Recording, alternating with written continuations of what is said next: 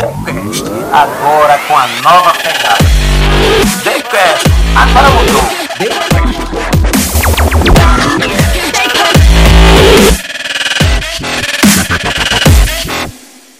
TheCast no ar mais uma vez. Bem-vindo você que nos segue, que nos acompanha. E hoje à tarde vamos receber aqui um convidado especial e que vai trazer um pouco da sua história. A gente vai poder dar algumas risadas. Isso é uma evolução do TheCast, gente. O TheCast tem essa pegada cultural. Também hoje vamos falar aqui que tem a ver com cultura. Uma cultura legal que vai dar pra gente dar muitas risadas. E está conosco aqui por incrível que pareça, paz, meus senhores, recebemos hoje aqui no TheCast o nosso famoso Reginaldo Rossi. É uma satisfação imensa cantar para vocês, falar com vocês, seja lá de onde eu estiver, e trazer emoções. E eu só paro de falar depois que o terceiro corno cair nesse podcast. Já tá caíram dois, falta três, falta mais um.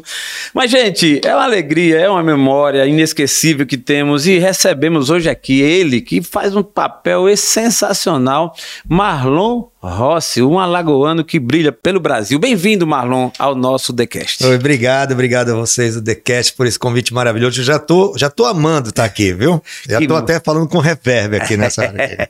que bom, que bom. É um episódio diferente, realmente, certo? Você é um cara que muita gente conhece. Eu diria que a grande maioria, quem nos segue, já conhece, mas vai, vai ficar mais conhecido ainda aqui no TheCast. Imagine só. É, você teve uma trajetória, tem uma trajetória, Marlon, muito boa. Você nasceu aqui, saiu. E aí você tem uma pegada que ela é multiforme, digamos assim. E hoje, no nosso episódio, o eixo principal, entre outras coisas, é o tema Rossi canta Rossi. E eu gostaria que você já começasse falando o porquê, de onde nasceu essa ideia sua de, de conseguir esse brilho Rossi cantando Rossi. Fala pra nós. Então, o Rossi, do, do meu nome, ele, ele surgiu a partir de um evento que nós fizemos em Cajueiro em 93, quando eu cantava na banda Contágio, lá de União dos Palmares. E o que é que acontece? Foi aquela explosão do brega no Brasil. Sim. Fernando Mendes, José, José Augusto, Reginaldo Rossi, Odair José e, e tantos. Amado Batista. Amado Batista é sempre sucesso, né? É sempre sucesso. Então, e o que acontece? Nós fomos fazer um evento e a moda era Reginaldo Rossi. Hum. E foi quando, na banda Contágio, eu cantava quatro músicas de Reginaldo Rossi. Mas eu sabia um repertório imenso de Reginaldo Rossi. Por quê? Porque meu pai tomava todas. e o meu, pai, idem. é, o meu pai me dava instruções. Então, e o que acontece? As músicas do, do Reginaldo Rossi eram muito frequentes. Eu sou da usina Uricuri, em Atalaia. Certo. Na verdade, eu sou da Fazenda Estrela, que é interior da, da usina Uricuri, que é interior de Atalaia, que é interior do. Ah, Então, e cheguei onde cheguei porque Atalaia é um berço de cultura maravilhoso. é verdade. É, e eu espero que volte a ser mais ainda do que já foi. Então, aí o que acontece? Eu tocava na banda em 93 e o Epifânio, que era o, o produtor de lá, Hum. ele disse: Olha, nós vamos fazer aqui o baile brega, o primeiro baile brega de Cajueiro, lá em Cajueiro. Tá certo. Aí disse: Olha, o, o, o Marlon não canta Reginaldo Rossi? Aí canta, então. Bota ele para cantar uma sequência de Reginaldo Rossi. Quando falou uma sequência, eu já tinha as quatro músicas que eu cantava na banda. Sim. E estava tranquilo de fa- falar aquilo, né? De fazer aquela parte. Aí, disse, não, a gente coloca mais ou menos uma hora e meia, duas horas de Reginaldo Rossi. Caramba, como é que vai cantar quatro músicas em uma hora e meia? É, vou, vou né? O Raul Gil. Raul Gil, por que, que o Raul Gil estica as frases? Porque tem um programa de cinco horas. Ele vai.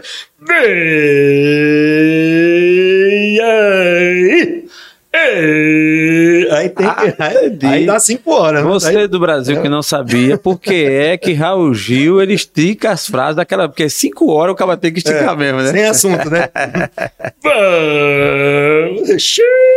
É Cinco isso minutos mesmo, de É giro. isso mesmo. é isso Então você vê que ele tem um pulmão bem É, parecido com aqueles é, pombo, é. né? aquelas, aquelas buguesas, né? Aquela, É. aquela, aquela rolinha paparroz. Pronto, é o mesmo- pronto, por isso que ele tem aquele pulmão. Ele, ele- foi ele que ensinou o Faustão, por exemplo. Só que o Faustão ele fala sem parar. É, É, então, eu, de penso Deus. o seguinte: a única, a única conclusão que eu chego é que tem alguém com uma bomba daquelas de encher pneu atrás de Faustão, porque ele não faz, fala. É mesmo, ele vai cara, falando, é falando, falando, falando, falando. E ele, quando cima de ficar falando, na hora que o cara vai falar, o cara nem termina, terminar, ele já faz uma pergunta É bem verdade. longa, tal, tal. Quem tal. já foi casado sabe o que eu tô dizendo. Parece mulher falando. Não para, não. que é né? Ah, é, tá. É, isso aí emendando os A audiência vai crescer com essa, viu? Com certeza, vai dar um bom corte. Quem for mulher. Aí o, o, o que acontece? O esse, esse baile brega. Aí, beleza, aí pegamos mais, acho que umas 15 músicas Sim. da banda, né? Ensaiado com a banda. Colocou um dos cantores que ele fazia uma base de teclado para tomar, que eu era tecladista da banda e fazia back vocal. Certo. E só cantava essa sequência de Reginaldo Rossi. Sim. Até então. Aí, tá. Quando a gente foi chegando em, em Cajueiro, o que foi que aconteceu? A gente foi chegando, aí tinha, hoje, assim, primeiro baile brega de Cajueiro. Primeiro baile brega. Era, antigamente não tinha essas coisas desses clubes, como a gente tem hoje, qualquer espaço, qualquer gramado, você faz um show para 30 mil pessoas, né? Lá Sim. não, era o lugar que mais cabia gente, geralmente no interior, é o mercado, né? É É, o palco era em cima das tarimbas de, de, de É coisa, mesmo, né? rapaz. E a, e a cortina a gente pendurava naquela, naquele gancho de pendurar a carne do boi, então. Era mais ou menos nessa, nessa, nessa estrutura.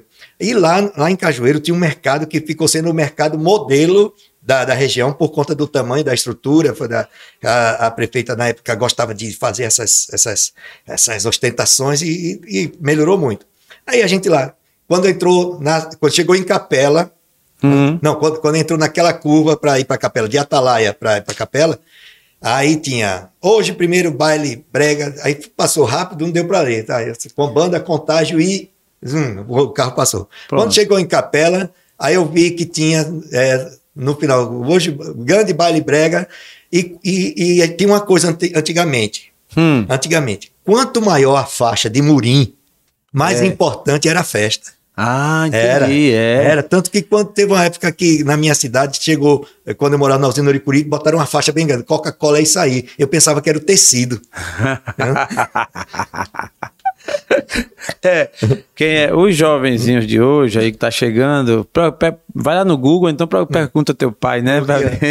como é. Como eu pergunto, primeiro que é murim. Que é Murim, né? Começa assim, Então, né? Aí aquelas faixas grossas, que não sei o que, aí eu vi assim, Rossi, Rossi.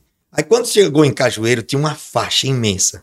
Hoje, primeiro baile brega em Cajueiro, com a presença de Marlon Rossi, o primo oficial de Reginaldo Rossi. Caramba! O primo oficial. Eu, não- Oficial, né? eu já vi o original. É, oficial, O- né? o Oficial foi a primeira vez. Coisas de Epifânio. Caraca. As epifanias dele, né? As Vem- vem do fôlego, vem é. do fôlego. Aí, aí está certo. Aí quando. Mas aquilo brilhou teus olhos já, né? Ma- Brilhou não, o quê? Aquilo me deu foi uma diarreia. uma diarreia, porque é o seguinte, porque assim, o, o, o público foi para me ver. Foi para me ver. A minha sorte é que na época, eu não tenho o cabelo que eu tenho hoje, que selagem e qualquer garnier dá, dá, dá resultado, não. Eu tinha um cabelo que eu podia me botar dentro do mel, ele não, não, não molhava. Aquele Caramba. mel grosso, eu tinha aquele cabelo abençoado, mano. viu? Eita, que É, eu fazia aquele sino, em nome do Padre, Filho e Espírito Santo. eu tinha o cabelo nesse, nesse modelo. Aí, tu deu uma diarreia. Oxe, deu diarreia, rapaz. E aí eu cheguei, sou Epifânio. Que história é essa de, de primo oficial de, de Reginaldo Rossi? Aí ele disse: Eu confio em você. A festa é sua. Hoje você vai nascer para o mundo. Caramba, Bem assim, velho. O cara bem que assim. foi, foi um visionário. É viu? visionário. Aí, e, e assim, aí quando começou, e na hora do, do show, eu lá o tempo todo, no, no, no teclado, Sim. e só assim, pensando assim, era bom que o tempo passasse só até a hora do intervalo e depois voltasse só no final do show, porque era o tempo que eu ia entrar. Você tava livre, né? Quando deu o intervalo, aí ele trouxe uma camisa preta, né? Caramba. Eu, com a calça, aí me, me, me produziu lá, assanhou mais o meu cabelo, que eu- ele assanhava, mas ficava do mesmo jeito. Aí começou o show. Quando eu entrei, foi a primeira frase que eu disse: Eu só vou para esse show. Depois que o terceiro corno cair no salão. Eu digo essa frase até hoje, ó, essa frase em 93, então o que É. vai, vai fazer o quê? 33 anos essa frase. É, diga essa aí. frase, 33 anos. Aí, é, 90, não. Não, 30 anos. vai fazer vai fazer 30. 30 anos. Fazer, tem 29 anos. Isso. Fazer 30. Aí, aí, pronto. Aí o pessoal começou a rir, eu Cantasse é uma hora e meia. cantei uma hora e meia. E eu, eu brincava com o Esse, pessoal. nesse momento foi a tua. Os tipo assim, primeiros estreia. 15 minutos fo- foram terríveis, que eu olhava assim pro pessoal, eu só. Aí vinha aquelas imagens em 3D de, de latas vindo pro meu lado, de cerveja, tiros, assim, eu não tinha Matrix naquele tempo, mas eu já imaginava. mas tinha o homem de 6 milhões de dólares, né? É, Aquele- eu lembro, eu lembro. É, pronto. Pronto. É, isso mesmo. é. Ixi, Maria, ele foi longe agora, viu? O homem de 6 milhões. Eu cresci assistindo isso aí. Steve Austin. Steve Austin. é. E, é, é, e a mulher, tem a mulher biônica. A mulher biônica. Mulher biônica É. também, né? E tal. É. Aí o que acontece? Foi sucesso. Aí a partir desse momento, todo mundo na banda ficou me chamando de Marlon Rossi. Pronto. Tá? Aí eu a- a- assumi esse nome. A única coisa que eu mudei na trajetória, que foi a pedido do, do Rafael Tenório, da, da, da Verdes Mares, Sim. que era para colocar, ao invés de Rossi com I, coloca com Y, cara. Fica mais, mais clássico. É, ah, tá. Que é com Y. É, que é com Y. O meu Rossi é com Y. Por isso que É. o título do, do- Eu faço um tributo hoje a Reginaldo Rossi, que é Rossi com Y, que sou eu, Sim. canta Rossi. Ah, Com- tá. Com. Vou até corrigir aqui. Ross com I. É, não, mas a pronúncia é a mesma. Canta Ross. Não Não, pô, mas vamos manter a originalidade. Que é exemplo, I love you. Escreva I I love you, como você diz, e escreva I love em inglês. Vai ser a mesma É, coisa. tá bom, tá É, bom. Só quem ouve é que vai sentir a diferença. Eita, que É, resenha. aquela história, né? Quando você diz I love you nos Estados Unidos, é uma coisa, né? Quando você diz I love you ali na usina Uricuri, os caras dizem, você é daqui, né? é, entendi. Não sabe nem o que é amor, né? Você é Você é daqui. daqui, né? Mas me conta, cara, esse foi um momento marcante da sua vida. Foi, foi um momento muito marcante. Foi onde, onde eu mudei o meu nome. Meu nome, a partir daí, foi. Eu mudei para batizado É, com. vai ser segredo, vai ser segredo. Ninguém É. vai ficar sabendo, mas assim, aqui pra nós dois, como é teu nome mesmo assim? Marlon Eduardo de Oliveira Vitor. Caramba, rapaz. Sem quer ver aí, ser, Tom? Isso é nome Sem da ser. porra. Três nomes. É, rapaz. Três nomes e um Oliveira para quebrar a corrente. É, cara. Marlon Marlon Eduardo Eduardo de Oliveira de Vitor. Oliveira Marlon Vitor. Vitor ficava um nome bem. É, pô. Que nada, meu amigo. É Marlon Rossi Marlon mesmo, que é Rossi. homenagem aí. Isso. Ah. E de lá pra cá, velho. Aí tu começou e fez outro show, foi pro Isso. segundo, tarará, tarará. Aí, aí o que acontece? Ainda fizemos mais quatro shows da- na, na época com. Eu fazia essa parte do Reginaldo Rossi, aí levantava a plateia, que era no tempo que o povo tinha a hora de dançar no salão. Hoje É. em dia, você tem que levar um copo Stanley ou, ou você não, não funciona lá dentro. Porque antigamente você passava a noite toda com um copo de plástico e, esquentava, né? Era mesmo. Aí você tinha que botar gelo, só ficava botando gelo, porque o, o jovem de hoje gasta o dinheiro todo para comprar o ingresso e lá na hora da festa não tem dinheiro para beber nem comer nada. Antigamente não, a gente ralava, mas chegava lá pelo menos de comprar uma suquita para menina. Opa! Suquita, A Suquita. suquita. Mas me diz uma coisa, Marlon. É, Marlon Rossi, esse Isso. é o cara. Você, nesse início, né, deu a largada e tal, é óbvio, o, o, o Reginaldo Rossi passou a ser uma referência, né? Aliás, já era, né? Que você Isso, gostava muito, era. até porque realmente, é, no Nordeste, o Brasil todo, porque o Reginaldo Rossi, ele não conquistou só o Nordeste, ele, Verdade. ele conquistou o Brasil, Verdade. Muita gente é, conheceu o lado artístico dele, aquela, aquela forma que ele usou de ser aquela figura, Aquele personagem. aquele personagem, né, que inclusive fazia uma menção muito ao cara que do brega, Uhum. o cara que toma uma mesmo, que, né, que toma to- uma para ser bondoso, toma Isso. todas. E o cara que realmente chega em casa, encontra a patroa no sofá, toca fogo no sofá e, quer, e, e segue a vida, né? E, e se, então, ele, se ele ainda for mão de vaca, ele só muda o sofá de lugar, né? Ah, tá no queimado. É mesmo. É, só muda o a sofá, posição, muda da, a posição sala da sala. E resolve o problema. Acabou, pra que briga? Pra, Pra que que né? É. Me diga uma coisa, você passou, você teve ele como referência, você teve, encontrou com ele depois? Encontrei, eu, assim? eu fiz a abertura Me de, de três shows com ele. Três Caramba. shows com ele. Disse, Cara, você, você é, é legal. Eu gosto de você porque você é, é, me interpreta mais do que você me imita. Ele dizia Ah, assim, porque tá. os trejeitos que eu faço do Reginaldo Rossi, inclusive eu vou, é, se você pesquisar no meu Instagram, tem, teve um show que eu fiz, o primeiro tributo que eu fiz a Reginaldo Rossi, é, o cara fez umas gravações que eu me emocionei, me emocionei. Fiz, até assim, eu- não, não digo que chorei, mas assim, é, foi uma emoção tão grande que eu olhei assim, assim, poxa, tá muito parecido.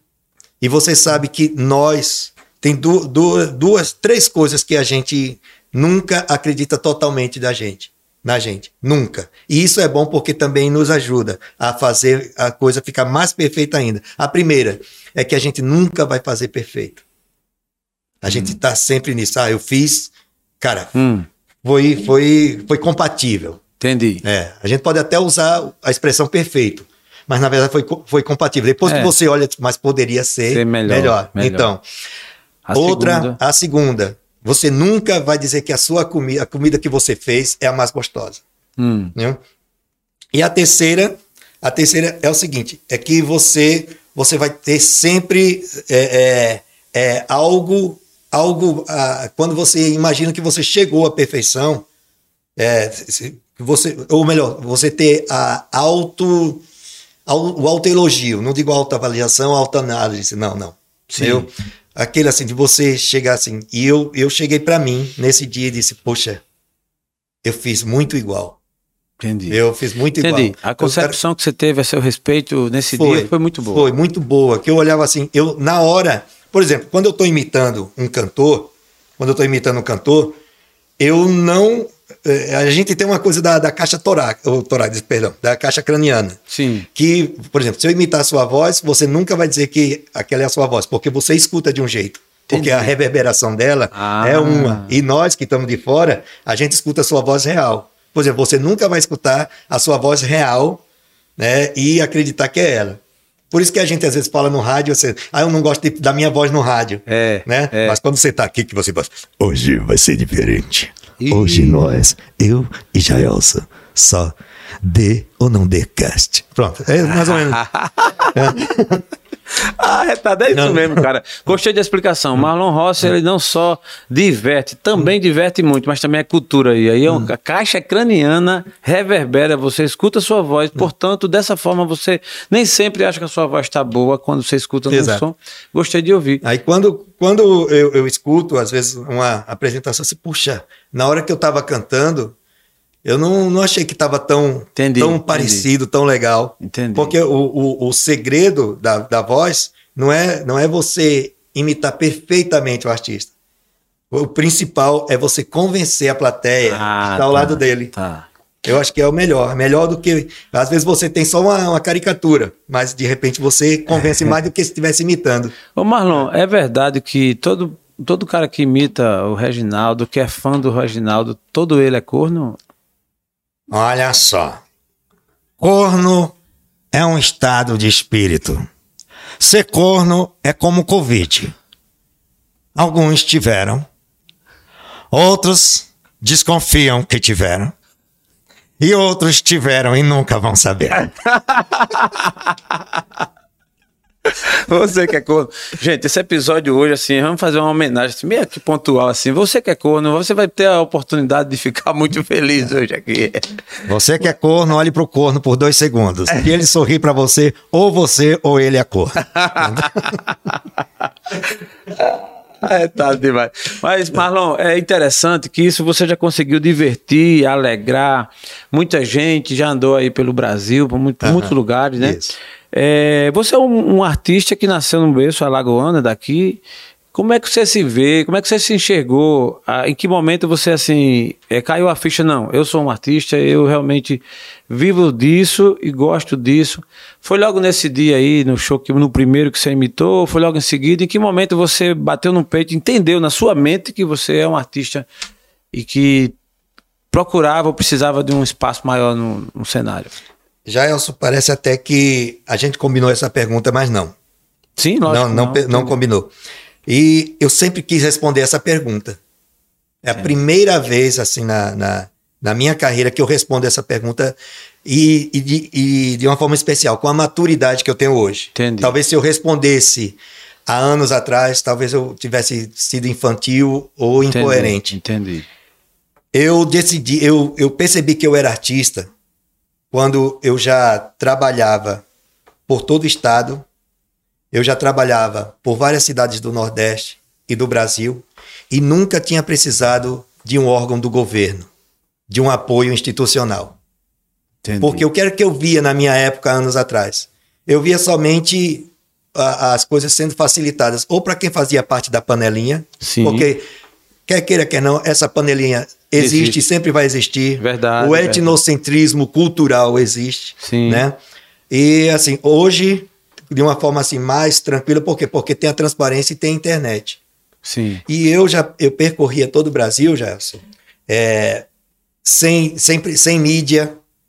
Eu, não, eu ainda não tinha ido à televisão. Sim. Eu sempre tive muito apoio dos rádios daqui. Tanto que a primeira, a primeira entrevista que eu, que eu fiz foi uma prova de fogo, porque quem me entrevistou pela primeira vez em rádio foi Edécio Lopes. Sim, conheci. E Edécio Lopes é, ainda é Sim. o, o nome. Com Viu? certeza. Ainda é o nome É, de. de- Décio viu? Lopes. É, Edécio Lopes. É isso mesmo. Viu? Você cantou desafinado, viu? Da próxima vez, cante mais afinado. Vamos lá. Não, aqui. Gostei. Aí Mas é a minha marca, pô. Se eu cantar afinado, ninguém vai me conhecer. Ah, é, e o que acontece? Eu, eu já fazia tudo isso. E era numa época que a gente Imagina. dizia, ah, depois de Djavan, ninguém mais. Depois de Entendi. Djavan, ninguém mais. Hoje nós temos aqui artistas como, como Mano Walter, que, Ah, que, né, o galã que percorre o, o, o- o muito, muito pelo Nordeste, o- talvez chegue o momento dele também explodir também. Temos eh, na, na área do humor, que depois de, de, de- do Bem Amado, do Paulo Gracindo, Sim. não tivemos, e o Jofre Soares, né? Sim. Ah, Mas que a gente fecharam para a gente. E olha que nós temos artistas alagoanos que fazem parte. Por exemplo, aquela menina que fez aquele filme é, que, hora, que Hora Ela Volta, com a Regina Casé, Hum. é, ela é daqui de Alagoas. Daqui de Alagoas, fazendo novela agora, mas pouca Entendi. gente sabe. é De Maceió, de Alagoas. E, e, e, e o que acontece? Hoje temos Ed Gama, Sim. o Ed Gama, que tá, tá, tá estourado aí, o- chegou no sucesso dele. O Ed Gama participou do primeiro grupo de stand-up que eu criei aqui em, em Alagoas. Em Alagoas. Viu? Aí tem aquela coisa assim, mestre, eu quero ser igual a você. Eu não quero ser melhor que você. Aí o mestre disse, então, primeiro se iguale a mim. Entendi. Aí é isso, porque não, você não consegue ser melhor que o mestre se você não se igualar a ele. E isso está propenso a todo mundo. Se você investe, se você estuda, se você procura, você consegue. Eu tinha os- as minhas maiores referências era quando eu ficava até tarde assistindo Viva a Noite no Faustão e, e aparecia Dadá Escova. Poxa, Dadá Escova, os maiores imitadores do mundo que já existiu até hoje. Eu tinha o Ciro, Ciro, Ciro, Ciro Batelli, o Ciro Batelli, o maior imitador, o Beto Hora. Essas são as minhas referências. Fernando Ângelo. Fernando Hum. Ângelo e Beto Hora hoje são meus amigos. Cara, eu, eu posso dizer assim que eu tô. Eu, eu, eu, eu- eu sou amigo dos meus ídolos. Boa. Eu- a mesma coisa, quando eu fui participar do concurso, eu estava diante dos maiores imitadores do Brasil. É verdade. Pessoas que eu via. E, e, assim, eu percorri tudo isso numa época que não tinha internet, além do Orkut, que o Orkut era só para você achar os amigos Sim, que se sim. perderam no meio da caminhada. Sim. Viu? E eu, eu tive assim. é, aí foi onde eu desse arrudeu todo, fui prolixo, perdão. Não, tranquilo, aqui é. você está em casa. É, eu também nem sei o que é prolixo, mas minha mãe disse: "Olha, quando tiver na entrevista, fale difícil que impressiona, e dá a impressão que você é mais inteligente. É. Aí, Olha, depois o Tom vai olhar ali no. Ele olha Olha no aí, Google e diz a olha gente aí. prolixo, É prolixo, o que é, né? né? O cara é complicado, tudo bem, vamos É. embora. Então, para dizer o seguinte, que assim, quando eu vi que eu não precisei, eu, eu não digo que eu não preciso, entende? Eu não digo que eu não preciso. Hoje tem é, é, é, leis de incentivos que são importantes para a classe artística, mas quando são bem distribuídas. Eu Entendi. acho que isso é, precisa, precisa ser melhor distribuída. Entendi. Viu? A, a panela vai terminar estourando, arrebentando, e quem os artistas que ficaram de fora vão dizer assim, até que enfim chegou a nossa vez. Entendi. Nem que seja para pegar só a queimadura, Entendi. né? Mas chegar mas vai vez. chegar. E, eu- e pronto, eu- a ficha caiu que eu era artista quando isso, quando eu vi que eu não precisava Tá, do governo. começou sem a internet, é, sem sem internet, internet. sem, Entendi, entendi. sem pesquisa de, de computador. Olha, É. foi, não foi fácil. Não, foi não, foi não. Você realmente rampou num momento, digamos que muito mais difícil do que hoje, né? Com menos, Muito a- mais. com menos acesso. Muito mais. Isso é um grande diferencial. Mas na linha do tempo, é, Marlon, você foi seguindo e aí teve, começou a ser reconhecido, né? E Isso. chegando ao ponto de você participar de alguns programas Exato. De destaque nacional, né? Qual foi o primeiro que você foi convidado nessa sua trajetória, assim? Você foi fa- fazendo show aqui e Isso. ali e tal, aí foi convidado para o primeiro Isso. programa de, de repercussão nacional. Qual foi o primeiro? Primeiro foi Se Vira nos 30, no, foi no Domingão do Faustão, Sim. Se Vira nos 30. Perdão. Então, eu fiz tudo, eu não, eu não pulei etapas. Eu Entendi. fui lá no, no ginásio do SESI, tinha uma fila quilométrica de muitos sonhadores, assim como eu, Sim. né? Fazendo o teste com a câmerazinha, parecia aquela Tech Pix, Hum. é aquela inicial. E fui lá na parede, fiz a minha parte, fiz a minha apresentação e assim fiz como tinha que fazer, nervoso como todo mundo, Sim. né? Para você ter ideia, me inscrevi no show do Tom cinco vezes, não fui nenhuma.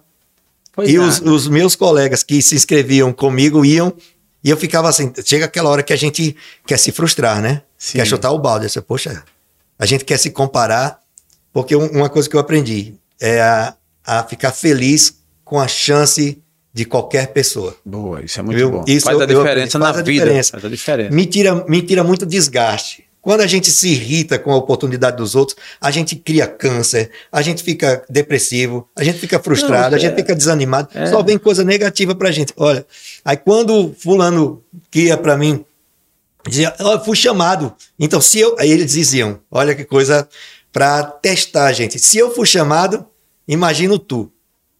Né? É, imagina. Porque as pessoas tinham. Responsabilidade, Aí- né? E eu não ia. Você não. E eu não ia. Eu não ia. Aí, aí chegou sua vez, a primeira vez, que foi, que foi para o Se Vira nos 30. Isso, se vira nos 30. Aí Boa. fui, fiz uma apresentação de 30 segundos, fiz uma, uma junção de Maria Bethânia com, com, com Plácido Domingo. É. Acabei com tudo, escapei com vida. Tive as roupas e os sonhos rasgados da minha saída. And some say love is holding on, and some say made it go. And some say love is everything, some say for the cost.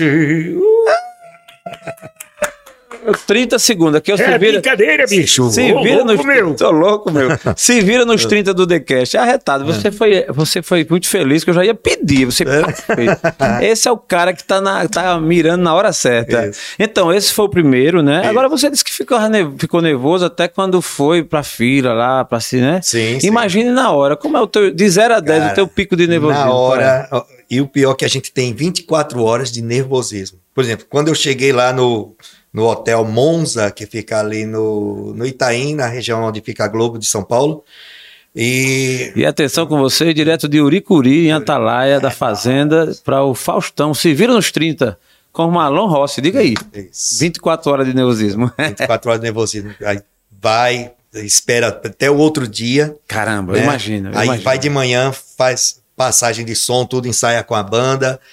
A- na época a diretora era a Lucimara Parisi, que depois, eh, durante dois anos, nós apresentamos um programa, um programa na, na mesma web TV lá em, lá em, São Paulo. em São Paulo, na Geração Boa. Z. Eh, a Boa. gente era, eu fazia o programa Superfônico, que era voltado para voz, para isso aqui, que era, e ela também tem um programa de Boa. entrevista, muito legal. Nessa hora do Se Vira nos 30, Ah. é meio que você vinha numa velocidade ou numa altura e você sentiu que rampou, assim, que subiu, que ficou nesse momento. Foi. O, antes e o depois existiu? Muito, muito, e é muito forte. Porque é o seguinte, eu, como eu te disse, eu já trabalhava o Brasil todo. Quando eu fui no Se Vira nos 30, eu já tinha feito três campanhas da Medley, genéricos.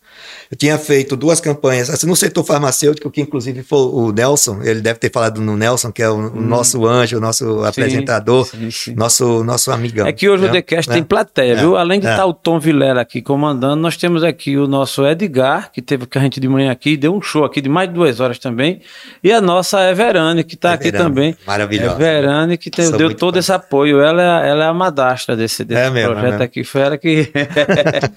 Aí você vê, né, pô? Não é todo dia não que a gente tem plateia, não. Aqui você vai Isso. estar sendo di- direito Falta de aplauso, até aplauso. é. Marlon Rossi com a gente, mas me conta, velho. Rampou, rampou. Foi, o que era que, eu- que acontecia? Eu já tinha feito campanha da Bung, os 100 anos da Bung, Hum. que o, o cara não queria me pagar inicialmente, aí eu disse, olha, eu tô aqui com um evento aqui em, em Manaus, mas eu tô sem verba para esse evento. Eu disse, eu vou. Caramba, nem o Eu TheCast, vou. amigo. Nem o TheCast Assim, tá eu vou, situação. paguei assistente, fui Cara. lá para Manaus, depois saí de lá com Pagasse pra trabalhar. tudo. Já, tudo, vi, esse- já tudo. vi esse filme. Tudo. Você paga. Paguei lindo, paguei lindo. Pagou lindo, mas mas E- e- apareceu. E fui sem pretensão. Fui porque o cara disse: olha, eu não tô podendo é, é, fazer, fa- é, ter mais. Não sei qual era a palavra, não sei se eu vou pronunciar certo. Budget. Budget. Budget. É, é isso mesmo. Não É isso tem mais mesmo. budget. Aí, aí, mas nem no seu dashboard. Dashboard. É, esse- esse- ele foi fazer um trabalho, é humor, isso aí chama-se de humor franciscano. Isso. aí tá, aí o pessoal viu, mas beleza. Aí ele disse: olha, esse é o cara que eu queria apresentar a vocês, isso, aquilo. Aí só se você quiser, diz até que foi pela, pela tua. Aí depois, assim, teve um, um momento assim que foi, foi bem, bem interessante que eu passei um, um momento muito difícil, não é ainda o, o mais difícil, mas eu estava passando por uma situação, assim, aquela fase que Entendi. parou shows, isso, aquilo, e eu estava no, numa, numa, numa igreja pedindo a Deus que ele tivesse misericórdia de mim, que naquele momento estava tava difícil. Tava difícil. E Deus teve misericórdia e mandou ele ligar para mim. E nesse Hum. momento é, que ele ligou foi quando começou realmente a campanha da Bung. Entendi. Aí foram, foram seis meses onde eu fazia, na época, na época, não estou falando isso para me exaltar, mas é para glorificar Deus mesmo. Sim, na época eu fazia, Bom. quando eu fazia um show, um show de duas horas, por exemplo, por 1.500 reais, eu estava fazendo um show de 45, 45 minutos por 7 mil reais. Entendi.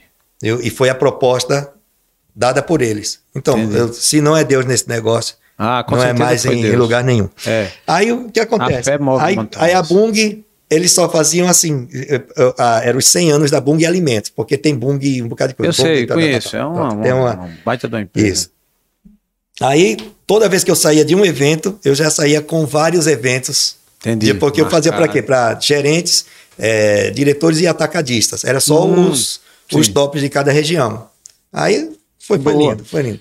Isso é muito bom. Aí você fez o Se Vira nos 30, Isso. na linha do tempo. Sim, só para concluir. Aí Hum. eu fazia a apresentação para o pessoal me conhecer. Entendi. Depois de Se Vira nos 30, eu já era, ó, o cara do Se Vira nos É 30. verdade, é ele é que vem. verdade. Eles já estavam me esperando.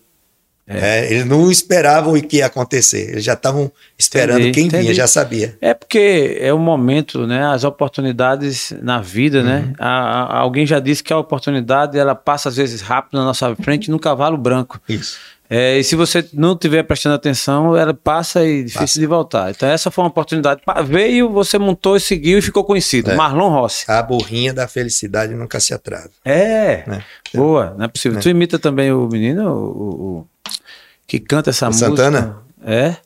Eu acho que um pouco. Não sei se eu vou conseguir por conta de não ter aquecido a van. Se aveste não, amanhã pode acontecer tudo, inclusive nada. Se aveste não, a lagarta rasteja até o dia que criasa. É isso Olha, mesmo. é que nem uma lagarta conversando, a borboleta conversando com a lagarta. É, se, você não se, se você não se transformar, você nunca vai voar. É. Não, Agora, para se transformar, paga o preço, né, Marlon? Tem preço. Tu passasse uns perrengues aí para chegar, né? Aí foi, pagou o preço. Passei. Esse foi, foi um, um deles. Um, assim, todo, todo artista que não pulou etapa, ele, ele tem ele tem várias nuances na sua vida. É como a nossa vida. Você nunca vai ler o livro de alguém que fez sucesso pra, sem se deter na parte que ele teve insucesso. É. Na parte que ele falhou, na parte que ele errou, na parte que ele quebrou. caiu, que ele quebrou É verdade. né? Porque assim, se não tiver essa parte, que adianta ver um, um altitude de cru, só altitude, altitude de cruzeiro? Não, não. o não avião É, decola, cruzeiro e Isso. tem a maturidade para descer. lógico, lógico. É o- a curva de declínio, né? Então, e declínio. Então, depois do set do Se Vira nos 30, qual foi o próximo? Que tu Próximo, então, o próximo aí viajei o Brasil todo, fiz muitos eventos. O próximo que eu participei foi o concurso do maior imitador do Brasil. Nesse período, tu, eh, tu seguiu sempre eh, tocando, eu cantando Ma- Reginaldo Rossi e tal, Não, né? eu- Isso as, as imitações. aí você já abriu para as É. imitações, Mas, é. É na, ver- na ver- nela. na verdade, eu já, eu já, já fazia as imitações. É, o Reginaldo Rossi foi em 93. Hum. Faustão foi em 2007. O maior imitador do Brasil, 2011. Faz- tanto tempo ainda, ainda hoje. Eu só sou o maior imitador do Brasil porque não teve prosseguimento, viu? E eu tô doido que tenha de novo, porque eles vão me chamar Ah, para tá. participar, para eu entregar Boa, a faixa pros boa. caras. Eu quero dar, eu quero, quero, É. quero mais é participar. É, e o, o que acontece? Aí foi o maior imitador do Brasil, que foi fantástico, assim, foi... Pronto, eu tinha me inscrito cinco vezes no show do Tom. Nenhuma das vezes eu tinha, mas eu também cheguei para Deus, disse também Deus, disse a Deus. Olha pra aí. Eu não vou mais me inscrever em programa nenhum. E nunca mais me inscrevi. Aí quando foi um dia, eu tava indo para Maragogi. Aí, sim, aí começou o concurso do maior imitador do Brasil. Maior imitador Aí quem do Brasil. vai? Na Record. É logo no primeiro, o meu maior ídolo, que hoje é, é- é meu amigo, viu? Que é o Fernando Ângelo. Aí só quem tava lá no. Quem ouvia Fernando Ângelo sabia o quanto eu sou fã do Fernando Ângelo. Fã, amigo e admirador. Aí, só Fernando Ângelo no programa da Ana Hickman, que a Eliana tinha saído Sim, e a Ana Hickman tinha assumido, né? Do, que a, sim, na a Record. Eliana foi para o SBT. Aí, aí só os, os caras que foram imitar lá não chegam nem aos teus pés. E eu, aquela coisa. Chega a doer, assim. Eu disse, eu disse a Deus que não ia mais me inscrever. Eu disse a Deus não ia mais me inscrever. Deus, tá lá. Aí tá. Negociar passou o primeiro, aí um pouquinho. Passou o segundo, aí eu fui assistir. Aí eu, eu quebrei minha promessa. Aí sentei no computador, tentei me inscrever quatro vezes. Não consegui nenhuma delas. Caramba. Não consegui. Tudo, tudo normal. Mas quando eu era finalizar, não foi possível. Tá, tente mais tarde. Aí quando fui um dia eu indo para Maragogi, aí ligou um telefone de São Paulo, tá, aqui nós, eu sou o Cláudio, Cláudio, Buar, Cláudio Buarque, sou da produção do Tudo é Possível, e a gente queria, dizer, é, convidar você para participar do programa do- da Ana Hickman, do, concurso Maior Imitador do Brasil. Eu disse, mas eu não me inscrevi. Sim, eu sei. Nós, nós, nós vimos seus vídeos no YouTube. Eu pegava uns vídeos, chibungo, qualquer coisa, e botava lá no YouTube. Essa coisa que, que pronto, só, só para, acho que Entendi. encher linguiça lá no YouTube. Mas nós vimos seus, eu disse, mas eu não me inscrevi. E lá no, no esse só, só participava quem, esse Marlon. Eu faço parte do, do, do- da direção de casting. Então, a gente tá nessa época. Tem um- o, o Márcio, que é da turma do Chaves do Brasil aqui em Maceió, não sei se você conhece o Bolinha. Hum, E o Bolinha, ele viajava muito pelo Brasil e para onde ele ia, ele passava trote para mim. Passava trote, assim, e eu caía nos trotes. Aqui é de Manaus, a gente quer. Aqui é do Rio Grande do Sul. assim, Eu via lá o, o DDD. Aí, quando era depois, ele ligava novamente. Fechava contrato comigo, dizia que ia enviar o e-mail para eu mandar. Tô doido Aí- tirar o pé do lodo. Aí, aí, quando foi nesse dia, aí eu disse: dessa vez eu não caio, não. É Caramba. o Márcio. Eita. Aí eu dei corda, né? Isso eu indo para Maragogi e, e daqui para lá na época eh, tinha poucos lugares que tinha sinal. Eu disse, ó, a rede vai cair aqui, mas qualquer coisa você me retorna. E desdenhando, cara. Tá, isso aquilo, tá. Aí quando voltava o sinal, o cara ligava de novo. E eu disse, isso é ele, eu aqui procurando a nuance da voz dele, né? Sim. do, do, do Márcio Bolinha. Aí eu procurando. Assim, aí quando for você, você, tá certo, não vou cair nessa, não, viu, meu querido? Cheiro. Aí tá, desliguei. Aí esse, Marlon, é sério. Aqui, ó. Aí quando ele começou a falar, eu notei que o sotaque dele tava muito Entendi. seguro, tava muito. É. Aí começou a dar aquele calafriozinho aqui. Aí eu disse: É. vamos fazer o seguinte: você tem o meu e-mail? Tenho, tenho o seu e-mail, tenho tudo aqui, sua rede, seu, seu, seu, Seus dados. seu, seu site, na época eu tinha até site. né? Aí o site e tal, isso, aquilo. Aí está certo, me mandem um e-mail e depois eu, eu vejo. Aí tá certo. Aí eu fui com aquele negócio. Esse é agora, será que era ele? Aí eu liguei pro Bolinha. Nada do Bolinha atender. Aí teve uma hora que ele atendeu, tá onde? Essa eu tô, essa eu tô em Maceió, meu querido. E aí? Quando é que aparece? Aí tá, começou o ambiente, a- a- a- o barulho do ambiente era Você outro. percebeu que era, não era o Eita, trote. Me ferrei, me ferrei. Aí liguei para casa, disse, olha, olha aí se chegou um e-mail com o, o- a logo da, da Record.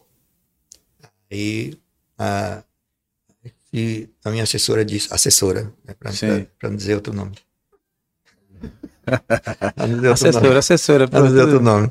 É. Aí, aí disse: tem, tem. Cláudio Buarque, tem, é, diretor de casting, programa Tudo é Possível da Record. Ai, pá, É verdade. eu não sei se eu tinha mais medo de perder essa oportunidade, ou medo de dizer à assessora o que eu tinha feito, né? aí, Entendi. Aí se aí, tá certo. Aí quando cheguei em Maragogi, eu já tremendo ligando, retornei o telefone. Aí liguei, aí Record. Aí eu quero falar com o programa Tudo é, Tudo é Possível. Aí passou. Aí eu queria falar com o Cláudio Buarque. Tá. Alô? Essa aqui é o Marlon. Oi, Marlon, tava esperando sua ligação. Rapaz, tem imagem, né? É, eu assim, ó. tá vendo? Aí, não, porque, desculpa, eu quero pedir desculpa porque eu tava na viagem. Como é mesmo? Esse, olha só, nós temos a gravação. Seu broco. Será na segunda, na segunda-feira, eu lembro como hoje, na segunda. Então, nós vamos ter gravação na quarta. Você tá de boa na quarta? Eu tô. Aí tá certo, vamos mandar, me dê, o seu, me dê só a sua data e o seu, seu RG, porque o seu nome a gente já tem aqui, a data de nascimento e o seu RG, tá certo.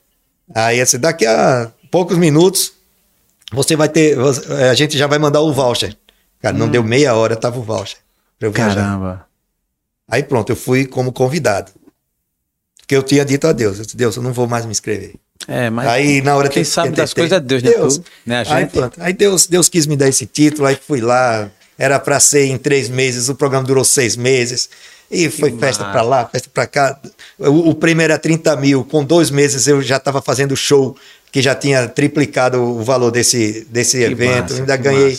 Ah, Foi, foi muita coisa. E o melhor de tudo, mais do que o prêmio, o título e o dinheiro, é, foi o, assim, a amizade que eu criei com os imitadores. Entendi. Com os É que- colegas. É, que porque eu era o imitação. azarão. Eu chegava lá, você é de onde? Aí os, os caras lá conversando, É, não, porque eu de- era da MTV com o Marco Mion. Ah, eu era do- da escolinha do Gugu. Eu era, todo mundo tinha. E o Marlon Rossi era de onde? Não, eu sou de Atalaia. Lá, é. Lá de Maceió. Fazendo Poran- Porangaba. Fazendo porangá. Homem, pelo amor de Deus. Ah, Ah, mas é, assim, mas- Mas me conta, você. Eu vou, vou fazer duas perguntas. Uma desse momento, É. quem foi que, que mais você imitou? E, mas eu vou voltar a fita um pouquinho para querer saber essa história de imitar mesmo. Você ainda é jovem, garotão, assim começou a imitar a família ou alguém. Como é que nasceu essa, essa ideia de você imitar? É assim, porque isso é até uma brincadeira que às vezes em algum momento alguém faz, né? Imitar, deve ser alguém que tem uma voz atípica e tal. Isso. Eu já até tentei, assim, mas geralmente um amigo ou outro, umas presepadas assim, um negócio caseiro. Mas o Marlon Rossi começou com essa ideia de imitar alguém em que momento da vida? criança. Criança. Criança, eu já, assim, já tinha aquelas, aquelas coisas de imitar os amigos do, dos meus pais, que a, a minha família, a, a minha casa, é, eu sou filho é, de, pais que tiveram sete filhos e o único que foi criado com ele integralmente fui eu.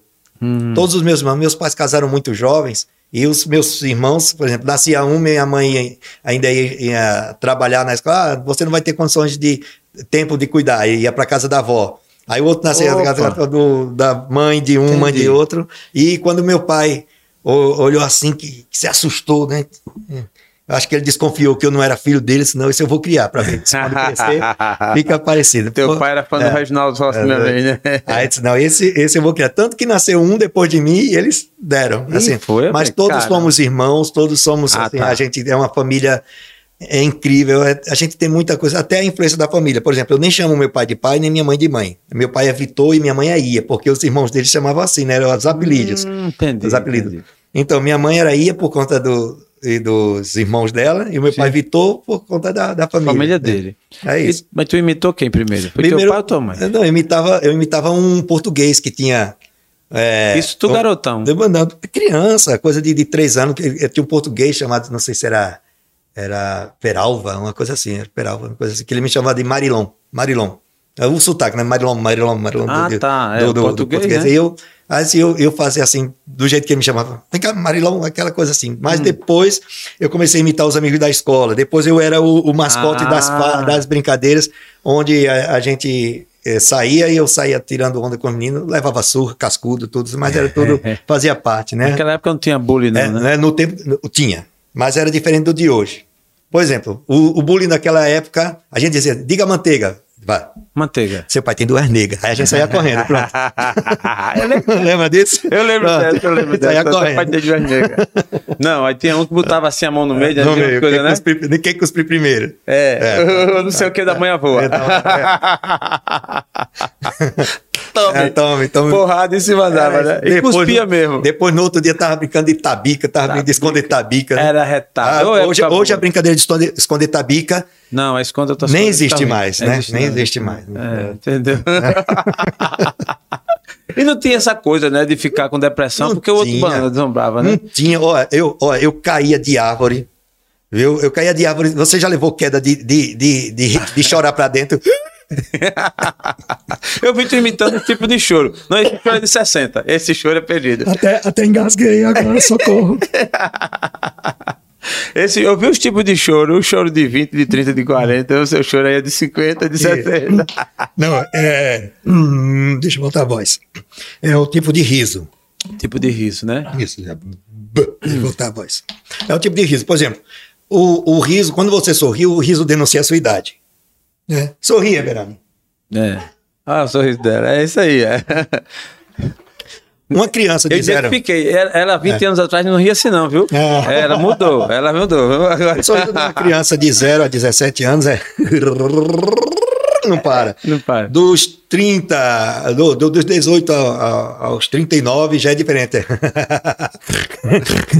Né? Dos 40 até 60 já é assim.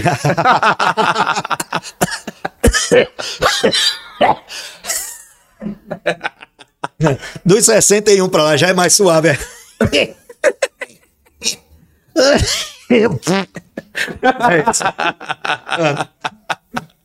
Mais ou menos isso. É, É mais ou menos isso. é analogia do riso. É. Analogia do riso.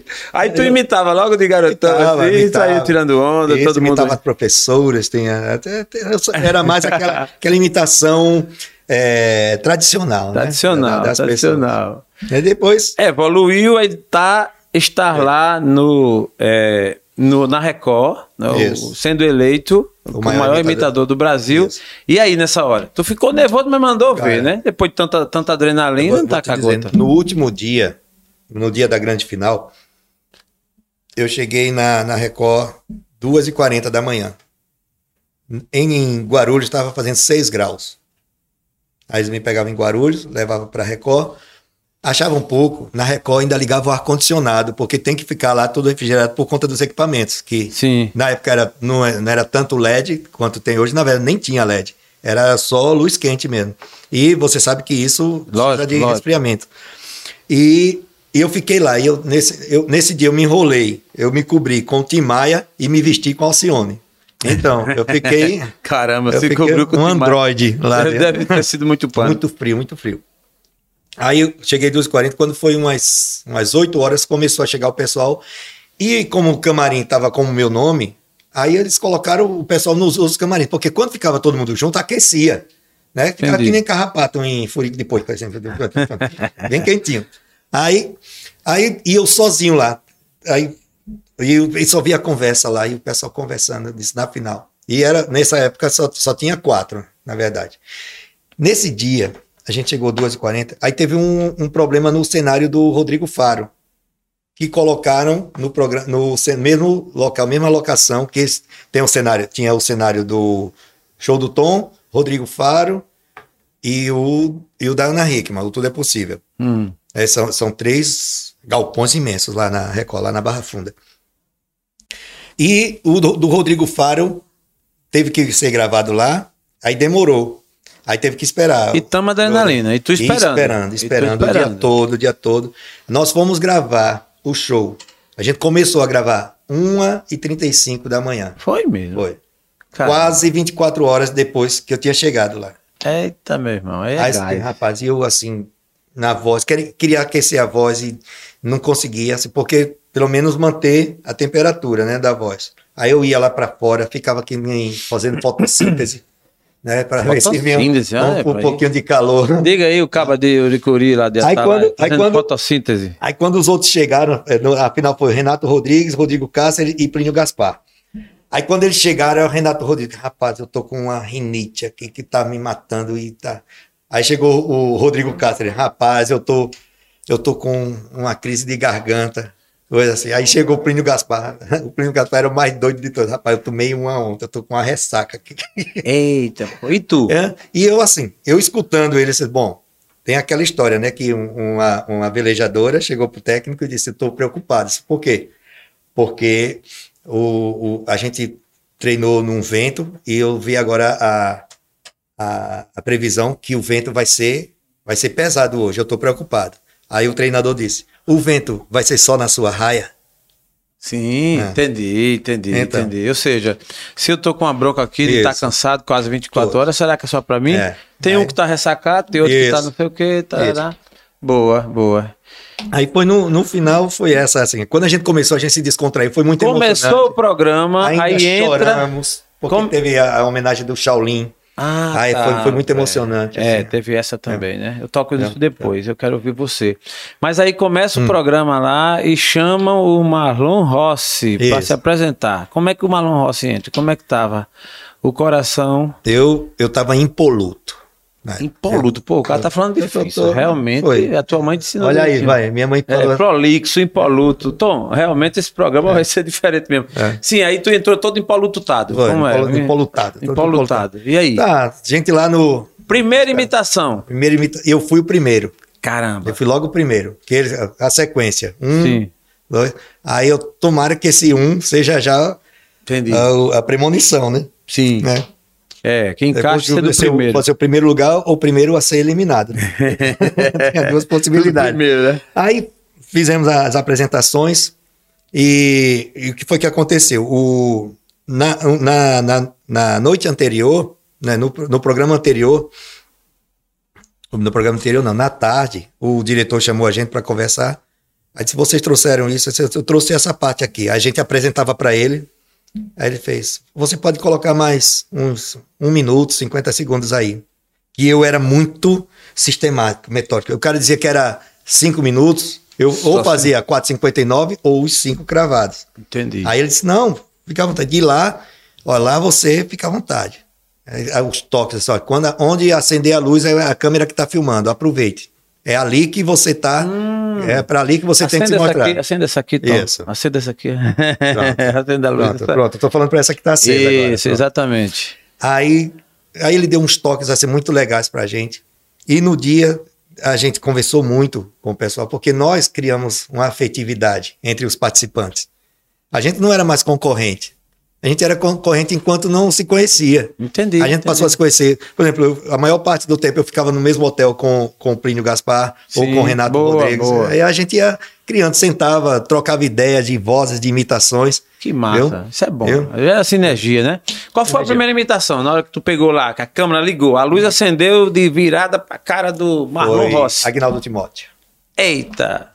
Vamos lá. Eu queria ouvir. Eu sou fã de Agnaldo Timóteo. Eu lembro do. Você é fã, menino? Você é fã do crioulo? Sou fã do Criolo. O Oh! Criolo, me, o Criolo me, me- inspirou muito. E você Uma sabe? namorada que eu tive que foi embora Foi com mesmo? Foi. Quem é? Ah, o nome eu não Quem vou é? dizer, a família dela vai Olha, ter. E algum dia aquela terra eu voltar. Isso. Quero encontrar aquela coisa que Marcou você deixou. minha vida, Coisa, quando essa coisa era porque ela é bonita ou era muito feia? Muito bonita. Ah, menino, você é demais, menino. Ó, mas eu- quando eu peguei o microfone, que você sabe que ninguém canta melhor que Aguinaldo Timóteo. Ana, Angela Maria disse, quando eu tava passando a primeira marcha dela. Eu fui, eu fui motorista da Angela Maria, menino. Você não sabia disso? o crioulo por é tapadão, menino. O crioulo é malandro. O crioulo é malandro. ah, mas Agnaldo, canta aquela música pra mim. Vou cantar Aquela pra música você. marcou minha Vou cantar. vida. Quem é que não sofre por alguém? Quem é que não chora uma lágrima sem te dar? Gostou, menina? Quem é que não tem um grande amor? O mundo só tem espaço para um Aguinaldo. Esse é o Peba, esse é o falso, aqui tá o original. Quem é que não chora Olha voz do uma grande dor?